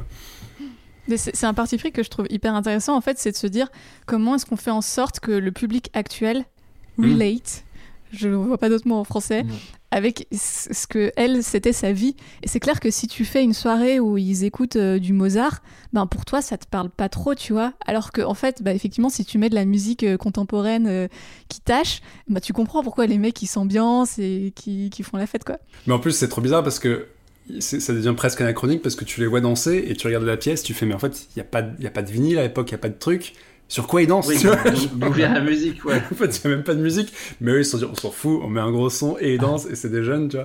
Et en fait, c'est marrant parce qu'effectivement, ça te replace un peu, euh, enfin, ça remet un peu tes, habitudes en perspective en disant, t'es dans un truc historique à une telle époque, donc tu t'attends à tel type de musique, à, tel type de mise en scène, etc. Et justement, t'as cette série très pop avec ses génériques en espèce de papier euh, surdécoupé qui change à chaque fois, et le, côté un peu rentre dans l'art. Et moi, ça me perturbe vachement, et en même temps, je me dis, mais pourquoi pas? Enfin, la, série, il n'y a, pas, y a pas de n'y a pas de manuel en fait, tu fais ce que tu veux effectivement et tu as le droit de gérer cette époque-là et de la traiter comme ça, euh, comme si tu voulais à côté la traiter classique, de façon classique, en fait il n'y a pas de manuel. Donc je trouve ça intéressant, le, ça bouscule un peu dans des habitudes de spectateurs et sur les, représentations historiques et le fait qu'il faut que ce soit toujours euh, bien tout propre, on est en, on est en costume d'époque donc il faut que ça dépasse pas quoi. Ouais, moi, moi j'ai vu le début, alors je dois, je, dois vous avouer que si j'ai démarré la série c'est parce que je suis secrètement amoureux de Ella Hunt qui joue euh, son, l'amante d'Emily Dickinson et qu'on avait découvert dans un film génial qui s'appelait Anna and the Apocalypse. Hmm. Et c'est elle qui m'a poussé vers la série et euh, il faut vraiment que je, je prolonge parce que j'ai, vu que le début et vous me l'avez survendu donc je vais, je vais retourner. Je, suis ultra chaud aussi. Voilà, donc on va faire gagner des abonnements à Apple Plus. Alors bah moi je suis abonné sur Apple Plus parce que je leur le, en fait Apple Plus ils ont ils ont plein de contenu, personne ne s'y abonne alors qu'il y a beaucoup de choses intéressantes. Mais il y a aussi des gens comme nous, comme moi, qui, euh, quand tu achètes un appareil chez Apple, ils te filent des mois gratos. Donc, je suis ah abonné jusque euh, l'année prochaine, je crois, euh, juste parce que j'ai racheté une tablette récemment. Donc, je, suis tranquille à un moment. ouais, c'est dispo. Les deux saisons sont dispo sur Apple TV+. Et franchement, ça vaut le coup d'œil. Donc, si vous avez l'occasion, abonnez-vous. Et il y a, y a effectivement une saison 3 qui a été validée et qui devrait rentrer en tournage d'ici pas trop longtemps, je pense. Ouais, exactement. Euh, D'Apple TV Plus à Netflix, il n'y a qu'un pas. Et oh, il l'avait préparé celle-là. Hein. Ça c'était écrit, ça. C'était écrit sur sa petite fiche. Et de Emily Dickinson au Keiju. Euh... Ouais, là, ça, ça, va être un peu plus difficile. Ouais, j'ai très envie de vous, vous parler de Pacific Rim The Black, la série animée qui est disponible sur, sur la plateforme depuis, euh, depuis quelques jours. Euh, bah, D'abord parce que j'aime les robots géants et que dès que j'ai l'occasion, c'est comme Star Wars, dès que j'ai des robots, dès que j'ai l'occasion de vous parler de robots géants, ben je m'enrouvre dans le truc. C'est son meilleur programme ever. Star Wars robots géants. Il a fait son grand ouais. chelem aujourd'hui. Il est refait. Euh, j'étais très curieux de voir ça parce qu'en fait, euh, à l'époque du premier film, quand euh, Del Toro avait, avait réalisé le premier Pacific Rim, il était passé par Annecy et il nous avait vendu un, un projet de série animée projet de série animée qui a été abandonné à cause de euh, Uprising, la très mauvaise suite dont on, va essayer de ne pas parler aujourd'hui. Et euh, mais Netflix euh, a quand même récupéré les droits de la franchise et a relancé une série qui n'a pas de rapport avec le projet de Del Toro, mais qui en même temps embrasse quelques idées. Donc il y a sept épisodes qui sont disponibles euh, pour le moment, j'avais déjà expliqué ça euh, sur, sur une série précédente. En fait, Netflix en, en animation, ils sortent des épisodes dès qu'ils ont un arc narratif qui est complet. Donc, on se retrouve avec plein de petites saisons, de, avec des volumes d'épisodes assez bizarres. Donc là, on en a 7 parce que ça termine une histoire qui n'est pas du tout la fin de la série. On sait très bien qu'il y aura une saison 2 qui fera peut-être 12 épisodes et puis qu'on aura peut-être une saison 3 où il n'y en aura plus que 4 juste parce que ça permet de raccrocher les wagons et de sortir des, euh, des, des, épisodes par lot. Donc Pacific Rim de Black, c'est euh, scénarisé par euh, Greg Johnson et Craig Kyle qui ont écrit Thor Ragnarok, mais surtout avant de faire ça, ils ont écrit vraiment beaucoup d'animations chez Marvel. C'est eux qui avaient fait Wolverine and the X-Men et X-Men Evolution. C'est eux qui avaient fait une série 3D sur Iron Man avec des, par un studio français. C'était et là, c'est la première fois qu'il s'essaye à un truc un petit peu différent, puisqu'il récupère une franchise euh, et qui est animée par des Japonais. Ça a été confié à Polygon Pictures pour une animation qui est un peu pour moi le, défaut de la série. Je sais pas qui l'a regardé ici. À... Mathias, toi, t'as commencé, c'est ça? Ouais, j'ai commencé et euh, je me suis fait le premier épisode. Ouais, ça m'a. Je trouve. Ouais, tu vas, tu vas voir. Le, le, je trouve l'animation un peu, un, un peu. Euh, sans rien de spécial en fait. Polygon, ils sont habitués à faire un espèce de mix 3D, 2D un peu lambda, et c'est un petit peu dommage de ne pas avoir cherché à, se diversifier. Mais néanmoins, l'histoire est cool, et du coup, on, moi je me suis fait ambiancer par ça, et notamment, comme tu disais, par le pilote, parce que je trouve le, premier épisode assez cool.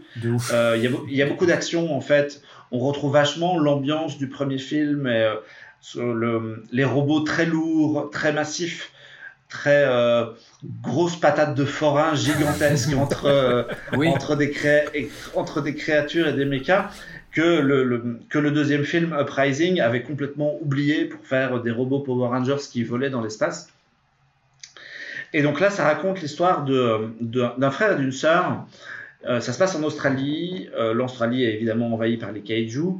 Et ça s'appelle The Black parce qu'en fait, ils ont coupé les communications à l'intérieur du pays. Ils ont, ils, ont fait euh, descendre les satellites de, de, de l'espace pour que, euh, en fait, pour fermer, pour confiner, si on veut, l'Australie le, et en faire une île. 53.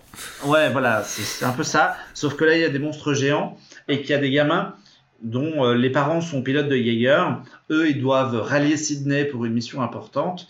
Et comme ils viennent de sauver leurs enfants, ils les laissent dans le désert, dans un endroit qui est un peu une espèce d'îlot paradisiaque où ils peuvent survivre. Et au bout d'un moment, ils se font attaquer. Et euh, le hasard euh, scénaristique faisant bien les choses, ils mettent la main sur un Jaeger d'entraînement qui n'est pas armé. Et comme ils ont tous les deux des notions de pilotage, ils vont euh, embarquer le Jaeger et décider de traverser l'Australie pour retrouver leurs parents. Et du coup, c'est tout le principe de la série, c'est que bah, on, se retrouve non pas avec des pilotes euh, aguerris, mais avec euh, des adolescents, et on les, retrouve plongés dans le désert, et euh, pendant quelques épisodes, ils vont devoir s'en sortir, ils vont faire des rencontres, et ils vont devoir essayer de retrouver leurs parents. Alors, ce qui est assez intéressant, c'est que le, premier épisode est vachement bourrin, il y a vachement d'action, il, y a, il y a vachement de combats. Et en fait, la série bascule un petit peu vers autre chose pendant un moment en fait, plutôt que d'essayer de absolument euh, se faire s'affronter des Jaeger et des Kaiju, ils se sont dit que c'était aussi bien de raconter quelque chose. Et euh, ils s'intéressent vachement aux personnages, ils vont s'intéresser vachement à l'aspect drift. Le drift, c'est euh, la connexion entre les deux pilotes, la connexion neuronale entre les deux pilotes qui fait qu'ils partagent des souvenirs. Ils vont jouer vachement avec ça, ils vont croiser d'autres personnages qui ont déjà drifté et ils vont se rendre compte des tourments de chacun en se connectant au Jaeger. Et moi, j'ai trouvé ça, pour peu que ça tienne que cet épisode avec un début et une fin un peu bourrin aussi, comme, comme le pilote, je trouvais ça vachement intéressant d'amener ça. Ça changeait vachement et, ça m'a vachement plu. Euh, voilà, le seul autre défaut que j'ai trouvé, à part l'animation, c'est vraiment au niveau design de. Alors, je suis le premier à être à courir acheter des jouets de robots géants dès qu'il y a des designs qui sont qui sont canons. Et là, c'est vraiment trop sage en fait. Le, le, robot principal qui s'appelle Atlas Destroyer, qui est quand même un nom très très classe, euh, ressemble au Gypsy Danger du film de Del Toro. avec des, des, couleurs et c'est pas très très original mais franchement euh, je suis je suis assez euh, enthousiasmé par le projet qui ne fait que démarrer ouais de ouf bah, j'ai maté le, il y a très peu de temps ouais, j'ai maté le, le pilote et c'est marrant, bah, j'ai eu le, bah, je pense le même ressenti que beaucoup de gens. Tu demandais euh, il y a quelque temps euh, le, si on aimait des films, euh, etc. avec Perriche. Il se trouve que quand on mm. était voir le premier Pacific Rim, c'est un film qui nous a unis tous les quatre. où vraiment, en fait, je, ne sais pas s'il y a un autre film dans notre filmo à tous les quatre qui nous a à ce point. On a été le voir au cinéma ensemble et on avait la bouche ouverte au Max Linder pendant deux heures. avec vraiment ce côté, vraiment, je, le gigantisme en fait comme tu dis vraiment mm. le truc où quand tu les vois arriver dans Hong Kong et tout tu vois t'as vraiment t'as as hyper peur en fait il y a un côté vraiment film catastrophe et tout tu vois et que, qui m'a rendu complètement dingue et qui m'a fait retomber en enfance instantanément et j'ai adoré ça. Et le, le Uprising n'avait pas du tout ça. Je crois que le premier vrai euh, kaiju arrive au bout d'une heure. Enfin c'est il y a pas vraiment de combat. Enfin voilà. Et moi en tout cas ils, ils ont bien réussi à me rattraper dans cette série Netflix vu que le premier épisode étant très bourrin dès le début. Euh, moi, ça m'a rappelé beaucoup de, voilà, de combats de robots que j'adore. J'adore, euh, j'adore Evangelion. Euh, mm. Dans Perish, ça, ça adore Gundam aussi, tu vois, et tout. Et vraiment, il y a eu ce côté, genre. Enfin, dès le début, ils ont réussi à me rattraper un peu pour, pour nettoyer les, les, pots cassés de, du deuxième film, en fait, tu vois, où dès le début, il y a ce côté, genre, ok, tu veux de l'action, je te promets, va y en avoir. Genre, viens, viens regarder, tu vois. Et ça m'a vachement plu. J'ai beaucoup aimé les genre les bah, les deux enfants justement enfin ados qui vont ouais qui vont qui, qui, vivent cette aventure etc et ils ont l'air assez attachants. L'animation bah m'a pas il y, a un truc très japonisant justement ça se, ça mm. se sent. Euh, en revanche bah, même si j'étais pas dingue de l'animation quand les quand les kaiju débarquent euh, en termes de lumière et tout ça m'a beaucoup plu. Enfin il y a un combat en tout début d'épisode qui est vraiment un truc un peu euh, c'est ces espèces de kaiju qui ont à côté à la fois une carapace de de lézard très sombre mais quand ils ouvrent la bouche ou quoi t'as vraiment des espèces de, de, de lumière un peu fluorescentes qui sont très très belles.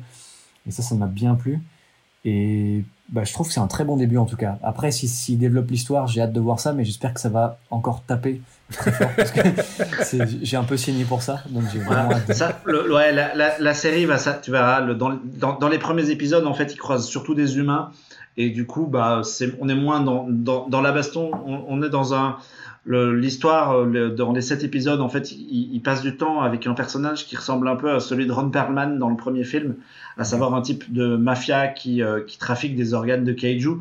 Sauf que là le, dans le dessin animé le, le personnage autant Perlman incarne un mec plutôt cool et je, rigolo et machin là le, gars est un vrai salopard. Et euh, du coup ils ont en plus un vrai méchant humain qui vient se greffer à ce truc là et du coup voilà, on, est moins dans l'action et la démesure des robots géants, mais ça reste, ça reste bien solide. Il y a, un, il y a un, personnage, je vais pas tout spoiler, mais il y a, il y a un personnage qui, qui, rappelle Evangelion, justement, enfin Ray dans Evangelion. Donc il y a, il y a des références qui sont plutôt cool, ouais. Ah, puis le principe de toute façon des deux enfants euh, qui partagent des trucs et des j'imagine des traumatismes, c'est hyper évangélion dans l'esprit quoi. Ouais, ouais, moi ça me, ça me rentre dedans tout de suite. J'étais tout de suite euh, attiré par ça et, et le, en tout cas la, la, petite sœur elle, elle, est ultra cool ça se spoil pas vraiment, mais le tout début, quand elle découvre justement le, le Jaeger d'entraînement et tout, j'ai adoré cette espèce de la fausse phase d'apprentissage en fait où il y a un truc très actuel en fait où mm. elle est censée elle découvre l'intelligence artificielle du robot et tout et et au final elle, passe tout tu sens qu'elle a pas envie d'apprendre tu vois tu sais elle a envie de grimper dans le robot direct tu vois et du coup il y a, elle arrive à passer le tuto ultra vite tu vois tu sais on lui dit bon suivant suivant suivant. il faut c'est exactement ça faut que t'apprennes le drift faut que t'apprennes ça il te fait ouais je le sais déjà next non, rien à foutre plus tard ça, ça, fait vraiment c'est intéressant as-tu vraiment 18 ans? oui d'accord oui c'est bon es-tu un robot? Non et euh, ça m'a bien plu donc j'ai hâte de voir pour la suite et si ça part euh, dans un truc un petit peu sombre ou quoi, euh, c'est bienvenu aussi quoi. Mais il y a un truc un petit peu, oui, mélange japonisant un peu euh, et aussi américanisant, où j'espère que ce sera pas trop lisse non plus en fait. J'espère que le seul défaut que j'avais peut-être de Pacific Rim et de la saga en général, c'est qu'évidemment c'est un truc un peu tout public. Et je dois avouer qu'Evangelion, ça n'est pas tout public, et je dois avouer mm. que si ça pouvait rentrer dans un truc un peu plus brosson, comme disent les jeunes, moi je crois que ça me déplairait pas trop. Et bon bah je, on, verra hein, comment ça va se passer. Ouais, c'est ça, le, ce qui est un peu dommage, c'est qu'il n'y a que cet épisode. Du coup, le, ce qu'on raconte ici est un peu, un peu limité par, par, par le volume d'histoire. Ah mais c'est plutôt encourageant pour la suite. Ouais. Les, les, scénaristes, là, Kyle et Johnson, euh, sur, sur, les X-Men, ils ont tenu un, sacré moment. Donc, euh, moi, je suis plutôt, je suis plutôt enthousiaste pour, euh, pour la, saison 2. Et au rythme où va Netflix sur les, sur les trucs d'animation, on imagine que c'est déjà en cours de prod et euh, que c'est même déjà en cours de finalisation. Et c'est déjà arrivé qu'ils sortent des séries euh, animées comme ça, où on a deux saisons sur une année. C'est pas, c'est pas quelque chose de déconnant. Donc moi j'ai bon espoir qu'on ait la suite assez vite. Est-ce que Del Toro il a, il a, il a supervisé un minimum quelque chose ou pas du tout? Alors, pas du tout. J'ai cherché ça. Euh, il est crédité nulle part. Même pas. À mon avis, il a refilé les droits à Netflix et il leur a dit démerdez-vous avec ça. et ce qui, ce qui manque aussi, c'est euh, il n'y a pas Del Toro et il n'y a pas non plus euh, le thème original. Moi, j'aime vachement ah, le, le, thème d'origine avec la guitare de Morello. Et ça, elle est pas dans la, c'est jamais dans la série, même s'ils essayent de singer un peu le truc, on n'y est jamais quoi. Ah bah, je vais attendre, je vais attendre le fan edit où les mecs vont remettre le thème d'origine parce que moi, le thème fait beaucoup pour moi dans Pacific Rim, donc tu vois, je veux la guitare. Ouais. Bien sûr.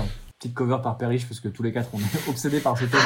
Mais ouais, carrément, bien sûr. Quand on est sorti du ciné, ça criait euh, Elbow Rocket dans tous les sens. Euh, on est trop chaud. Vraiment, genre, euh, j'ai demandé à Netflix. Je sais pas ont. Donc voilà, c'était mon petit aparté robot géant du mois. Jusqu'au jusqu'au mois prochain. Alexandre, je vais te je vais te laisser la parole pour parler du ah seul film de cette émission. Absolument, oui. Donc, euh, donc... Tu nous nous parler de The Nightingale, le nouveau film de Jennifer Kent. Exactement. On, passe vraiment du coq à chaque sujet. Hein. Alors attention, je mets euh, à vous et aux auditeurs les warnings. On va parler d'un film qui est très difficile, notamment dans sa première demi-heure qui parle de viol, de violence sexuelle et de racisme. Donc voilà, c'est je vous pose un petit peu les bases. Je voulais vous parler de The Nightingale qui sort en VOD le 15 avril. Alors c'est un film qui est sorti en Australie en 2018, qui a remporté euh, l'équivalent des 6 Oscars australiens. Et donc The Nightingale, comme tu disais Marc, c'est le nouveau film de Jennifer Kent qui avait déjà été très remarqué euh, par Mr. Babadook, euh, qui était sorti en 2014. Je sais qu'on n'est pas tous d'accord euh, autour de la table euh, sur ce film. Moi, c'est un film que j'ai beaucoup aimé, qui m'a bien fait flipper. Moi aussi. Et donc, là, The Nightingale, qu'est-ce que ça raconte? On se retrouve en 1825 en Australie, en Tasmanie pour être exact. Alors, on vous rappelle au passage que la Tasmanie, c'est une vraie île et pas un endroit inventé par les Looney Tunes. Euh, c'est quelque chose que j'avoue, j'ai cru ça pendant longtemps. J'ai découvert, découvert le poteau rose il y a quelques années, mais, voilà. Ah, un, monde s'est écroulé. Et donc, on est en pleine invasion coloniale des Anglais, quelques années avant ce qu'on appelle la guerre noire qui opposait en fait les colons et les aborigènes de Tasmanie. Et donc, on y suit Claire, qui est une jeune Irlandaise qui travaille comme servante pour les forces coloniales sous le joug d'un lieutenant qui s'appelle le lieutenant Hawkins, qui l'a visiblement sorti de prison deux ans auparavant, on ne sait pas trop pourquoi ni comment. Et un soir, en fait, après avoir servi les soldats, elle va le voir pour lui demander un service. Donc c'est une histoire un peu alambiquée de lettres de recommandation pour son mari à elle. Il refuse, il lui fait des avances qu'elle refuse et il la viole. Son mari s'en rend compte il va décider euh, de confronter ce lieutenant. Il commence un petit peu à se tabasser, il se met des coups de boule. Euh, mais évidemment, le lieutenant n'est pas arrivé seul, il est accompagné d'un sergent et d'un fantassin. Et euh, donc, évidemment, ce, sergent et ce fantassin prennent le, contrôle sur, sur, sur, le mari. Donc, Claire donc notre héroïne principale, se fait violer une deuxième fois par deux des hommes. Son mari, c'est je spoil la première demi-heure, mais je, vois difficilement comment raconter en fait l'histoire sans ça. Son mari se fait tuer sous ses yeux, ainsi que son bébé, qui est, qui est vraiment un nouveau-né. Donc voilà, c'est les 30 premières minutes. C'est très très très difficile à regarder. Euh, moi j'avoue que j'étais vraiment très très mal à l'aise devant ces séquences qui sont très crues. Alors même si elles sont pas euh, explicites évidemment, ça reste quand même euh, tout est hors champ et je trouve que c'est en, presque encore pire. C'est vraiment très très difficile à regarder et euh, ça m'a pris à la gorge. J'avais même presque les larmes aux yeux. Enfin, c'était vraiment costaud. Et heureusement, un petit peu le, le, film se calme entre guillemets un petit peu après, puisque l'heure et demie restante est consacrée donc à Claire qui va décider de partir dans la jungle tasmanienne pour buter ces trois connards qui lui ont fait ça. Et vu qu'elle ne peut pas y aller seule parce qu'elle ne connaît pas du tout la jungle, elle est accompagnée de Billy, un entre guillemets boy, donc un espèce de, elle va embaucher en fait un mec, un noir qui va l'aider, un aborigène qui va l'aider contre de l'argent à aller euh, suivre, récupérer, enfin aller suivre et, tuer, euh, tuer ces mecs et qui va évidemment lui de son côté se faire un petit plaisir aussi d'aller tuer des colons. S'ensuit évidemment une chasse à l'homme, surtout euh, pendant vraiment une heure et demie, et surtout un film que euh, j'ai trouvé au-delà de la, encore une fois, passer de la première demi-heure qui est très difficile. C'est un film que j'ai trouvé très beau dans l'évolution de la relation entre Billy et Claire, euh, puisqu'il faut savoir qu'au début, elle refuse complètement son aide, pensant qu'il pensant qu'il va, je cite, le manger dans la nuit, parce que voilà, on est, il faut se rappeler qu'on est en 1825, donc euh, forcément, les personnes noires euh, sont vues comme des cannibales. Et il y a vraiment pour moi des magnifiques passages très poétiques qui laissent vraiment respirer le film, le spectateur et ses personnages. Et ce que je trouve assez intelligent, euh, c'est que parallèlement à ça, parallèlement à cette chasse, on va suivre aussi les trois colons en fuite je trouve c'est plutôt malin, même si je trouve qu'il y a quelques un passage notamment pas forcément utile à l'histoire où il t'explique, enfin, ou par, par bah, encore justement euh, un autre viol, euh, il t'explique que c'est vraiment des connards je pense qu'on l'avait compris largement, et ça pour moi c'était presque un petit peu gratuit, entre guillemets. C'est une critique qui est revenue souvent, et, justement Jennifer Kent en interview disait que pour elle c'était important ce passage et que ça montrait la vraie réalité de comment, comment se comportaient les colonisateurs avec les aborigènes. Donc je vous raconterai pas la fin évidemment, mais pour moi, elle a vraiment beaucoup de sens et globalement tout le film sur ce que ça raconte, ça raconte vraiment énormément de choses sur la place de la femme dans la société, sur les violences sexuelles, sur le racisme, sur les colonies bien sûr. C'est pour moi vraiment un film qui est important et malgré les 30 premières minutes qui sont vraiment très très très difficiles et vraiment je vous le dis si vous êtes un peu sensible là-dessus euh, ça va être très très compliqué de le regarder. Moi, je sais que je l'ai regardé tout seul parce que je, je connaissais, je, je, savais qu'il y avait des violences sexuelles euh, au début du film. Je savais pas à ce point-là et franchement, je suis content de l'avoir regardé tout seul parce que je sais que ma copine n'aurait pas du tout euh, supporté la vision de ça. Donc vraiment, si vous êtes sensible à ça, euh, même si le film est super réussi, ça va être très compliqué. Et je trouve que c'est un film qui est vraiment touchant, qui est poétique et il faut savoir aussi que Jennifer Kent, elle s'est entourée d'anthropologues qui ont été spécialisés dans la culture aborigène de Tasmanie pour reconstruire tous ces peuples, pour reconstruire les langages qui ont été utilisés le film, dans le film. Pardon. Et à noter également que les deux acteurs principaux sont Aisling Franciosi, qui joue Claire, donc on, on l'a vu dans Game of Thrones, et Baikali Ganambar, qui joue Billy. Lui, il a été, lui, il a été récompensé à Venise, si je dis pas de bêtises, parce que c'est, c'est potentiellement, c'est un de ses premiers rôles, c'est potentiellement un putain d'acteur. Exactement. Ouais, moi, je rejoins, je rejoins tout ce que tu as dit. Hein. Je suis, euh, je trouve l'introduction vraiment très forte et en même temps, le fait, je pense que ça a été beaucoup aidé par le fait que ça a été tourné par une femme. C'est, euh, il y a vraiment une, le côté contre-champ, il jamais dans le voyeurisme. Euh, il y, a, y, a, vraiment beaucoup de tenue dans, dans, dans la mise en scène et le reste est scotchant de bout en bout. Moi, je me suis fait complètement happer par le truc. Euh, toute l'histoire, même la fin, même s'il y a un peu en tendance parfois à, tirer un peu sur la corde, notamment dans, la dernière partie, je trouve. Le long métrage très très solide. Ouais, et puis sur ce qui est intéressant, c'est effectivement le, le, parti pris de prendre le Rap and Revenge et de le, détourner un petit peu de la simple revanche féminine en, apportant cette dimension coloniale et de, de, tisser un espèce de parallèle. Alors, effectivement, le, film est pas du tout. Euh, tu ressors pas avec une note d'espoir. Hein. Concrètement, c'est quand même un film qui dit que l'humanité, c'est de la merde. Mais, euh, mais t'as as tous ces parallèles en fait qui sont hyper intéressants entre la condition de cette femme qui a eu sa vie complètement bousillée et qui, une fois de plus, vit dans un monde vraiment formidable. Et à côté de ça, le fameux boy qui lui est pareil en fait, est complètement, enfin, a été opprimé toute sa vie, a vu euh, tout son, son, entourage se faire décimer.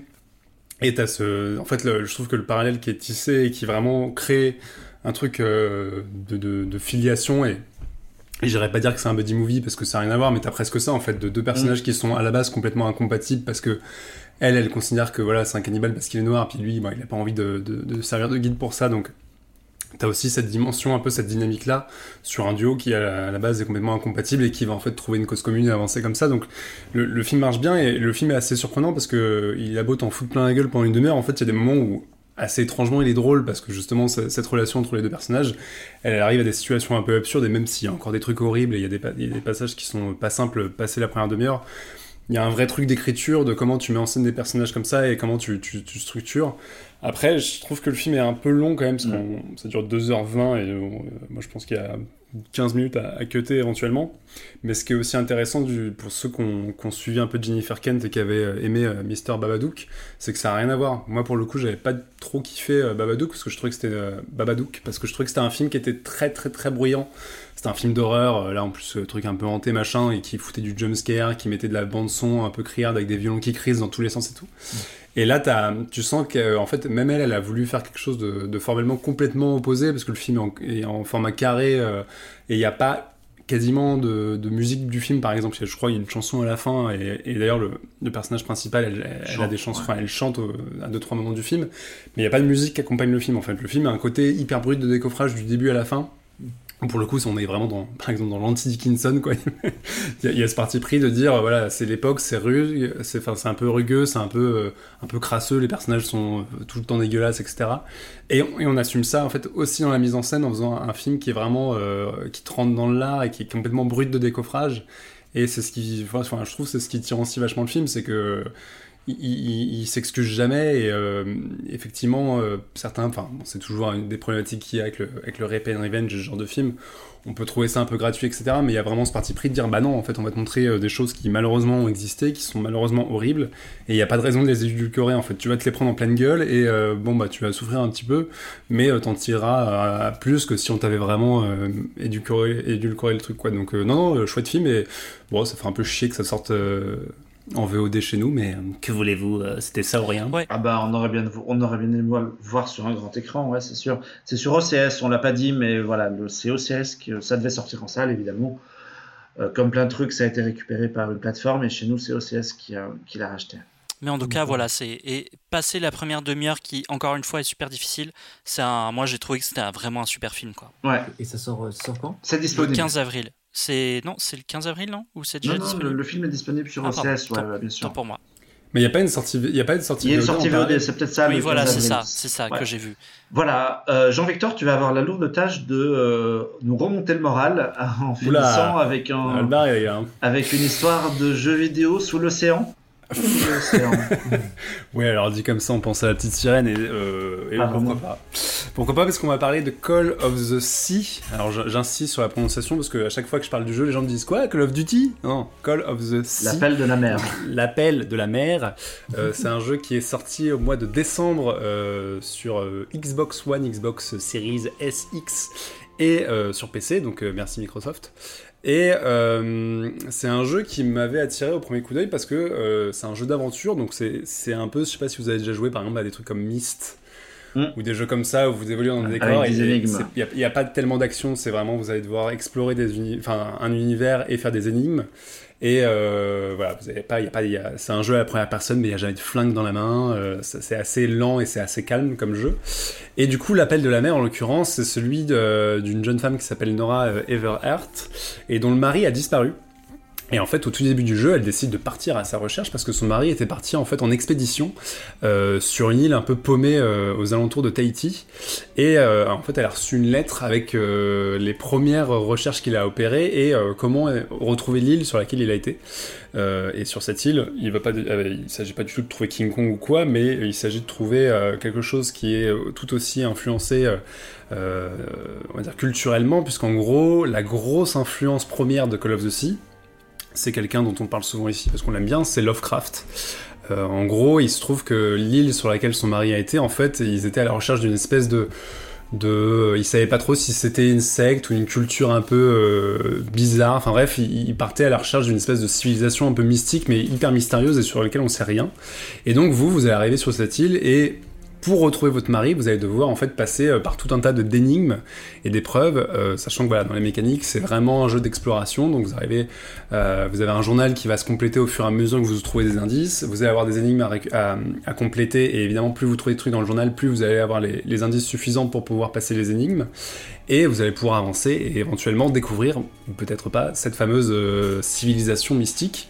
Et en fait, ce qui rend le truc vachement bien, c'est que Généralement, quand on parle de Lovecraft, tout le monde s'attend évidemment à un truc hyper dark, hyper mm. dépressif, hyper euh, euh, misanthrope et tout ce qu'on veut. Et, euh, et, là, en fait, euh, Call of the Sea, ils ont cette influence-là, mais ils se sont dit, on va complètement la, la, la tweaker euh, et la saboter esthétiquement, parce que c'est un jeu, par exemple, le début est super coloré, vous arrivez sur une île paradisiaque, les couleurs pètent, il y a des perroquets, euh, il y, a des, installations en bois super colorées et tout, et en fait, t'es complètement à l'inverse de ce que tu peux attendre d'un truc euh, très inspiré par Lovecraft. Et ce qui est vachement bien, c'est qu'en fait, c'est un petit studio de développement qui s'appelle Out of the Blue. Donc c'est le premier jeu, et d'ailleurs ils ont eu euh, pas mal de prix euh, aux différentes récompenses, et ils ont été pas mal nominés, euh, que ce soit au, au, BAFTA Games ou en France au Pégase, je crois que c'est ça la cérémonie, ouais. comme euh, meilleur premier jeu. Alors, ils n'ont pas toujours gagné, mais ils ont été nominés partout à ce truc-là. Et, et, en fait ils se sont dit on va prendre le folklore un peu Lovecraftien sur cette culture, enfin sur ces cultures un peu mystérieuses, l'appel de Cthulhu en influence, etc. Mais on va vraiment le, le réinvestir avec nos thématiques à nous. Le, le jeu graphiquement est je l'ai dit, est très coloré, même si, bon, très vite, les choses deviennent un peu plus sombres, mais il, est, il a un peu cartoon dans le design, il, est, en fait, il est assez chatoyant, il est assez doux dans, les designs, etc., et dans la direction artistique. Donc, c'est pas vraiment un jeu qui fait peur, par exemple. Euh, alors que souvent, le frappe, ça fait peur. Bah là, en l'occurrence, plus vous avancez dans le jeu, plus il y a du mystère, plus il y a des choses euh, étranges, mais euh, c'est pas effrayant, en fait, c'est plus, euh, plutôt, c'est vraiment un jeu d'aventure, en fait, ça pique votre curiosité. Et ce qui est intéressant, c'est que non seulement euh, le jeu se suit narrativement parce qu'il y a ce truc avec ce, personnage que vous jouez et qui est extrêmement ver verbeux, en fait elle passe son temps à parler, me dire ah mon dieu j'ai trouvé une lettre et, en fait il y a quand même un fil narratif qui est constamment tenu du début à la fin et on, a envie de comprendre pourquoi son mari a été sur cette île là et il y a un truc qui est lié avec sa femme etc. Et, euh, et en fait le jeu tisse une histoire d'amour. Et euh, en l'occurrence, si vous avez déjà lu Lovecraft, les histoires d'amour, ça n'existe pas chez Lovecraft. Et donc vraiment, il y a vraiment ce truc-là de, on va sous influence Lovecraft énorme évidemment, réussir à tirer, quand même tirer notre épingle du jeu et en faire quelque chose d'autre. Et le, jeu est très touchant, l'histoire est très touchante, l'univers est, est, est, à la fois kiffant parce que bah, c'est toujours, enfin moi, comme beaucoup de gens qui aiment Lovecraft, ça te fait toujours fantasmer de découvrir des temples de civilisation euh, inconnus avec des mécanismes pas possibles. Ça fait très Indiana Jones aussi, vous découvrez des trucs, ça ouvre une porte, putain, vous arrivez dans un temple de dingue et tout. Donc il y a vraiment ce, goût de l'aventure et ce goût d'exploration, de, mais euh, en même temps, euh, en, tissant une vraie histoire et en fait le fait que le personnage principal soit une femme, ça joue vachement parce qu'en plus le, le, studio de développement, euh, c'est majoritairement des femmes en fait qui ont écrit et qui ont développé le jeu. Et donc, tu as toute une sensibilité en fait qui va à l'encontre totale de l'influence de Lovecraft. Et alors, je l'ai pas dit, il y a un autre auteur qui est cité dans le jeu qui s'appelle William Hope Hodgson.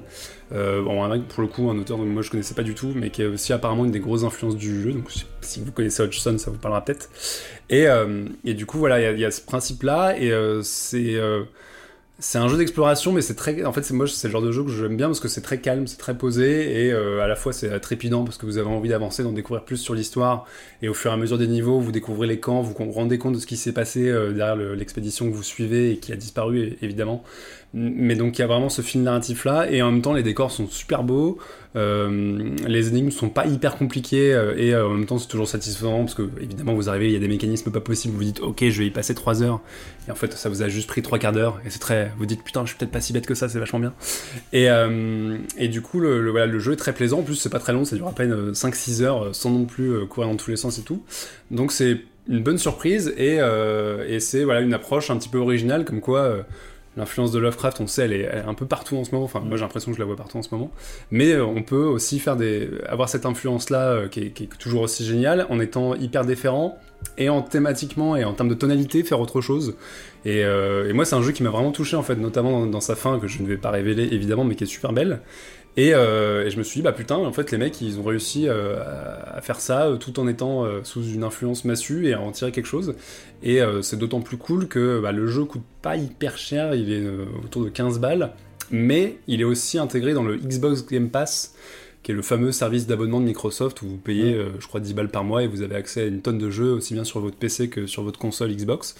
Et donc voilà, si vous avez le Xbox Game Pass, bah, ça vous coûtera rien de plus que l'abonnement, puisqu'il est compris dedans.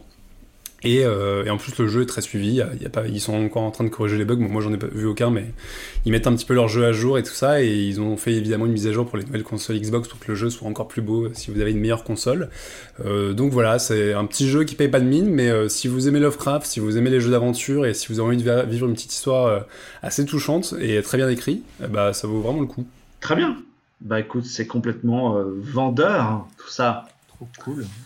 On arrive à la fin de, l'émission. On, a parlé de beaucoup de choses et on a parlé euh, bah, de jeux vidéo justement avec euh, Call of the Sea, Binding of Isaac et euh, Valheim et ses, Vikings. On a parlé de cinéma avec Nightingale, de séries avec Dickinson et Les robots géants de Pacific Rim, Pacific Rim de Black. On a parlé BD, je vous ai parlé de Star Wars parce que j'aime toujours vous parler de Star Wars. et puis on a parlé de, du documentaire Framing Britney Spears qui arrive le début avril mm. sur, euh, sur Prime. Et on a aussi parlé évidemment de Pay dont l'album sort le 23 avril. Et avec tout ça, vous qui nous écoutez, je pense que vous êtes occupés pour un petit moment si vous plongez un peu dans, dans, dans ces recommandations. Merci à tous d'avoir euh, participé à cette émission. Merci euh, Constance, on t'écoute euh, chez Actioner et euh, à bord du, de Rider et des podcasts bonus tracks. Tout à fait, encore merci pour l'invitation. Avec plaisir. Et puis ben, Mathias, on croise les doigts pour un carton le 23 avril et une soirée de lancement dès qu'on peut. Avec grand plaisir. Merci les gars, vous êtes tous invités de toute façon. Le million d'auditeurs qui nous écoutent aussi, bien sûr. Bien sûr. Bah, le Stade de France, on l'a dit. Hein, hein. exactement, le Stade de France. Vous connaissez déjà la salle. Donc... Euh. Nous, on se retrouve le, mois prochain avec euh, Mathieu Manette et une émission spéciale puisqu'on fêtera euh, les 5 ans de Happy Hour. Déjà, un bon on aura, bébé. Plein, on aura plein de choses à vous raconter. Suivez-nous sur les réseaux sociaux. À bientôt. Ciao. Bisous. Ciao. Ciao. Ciao. Ciao.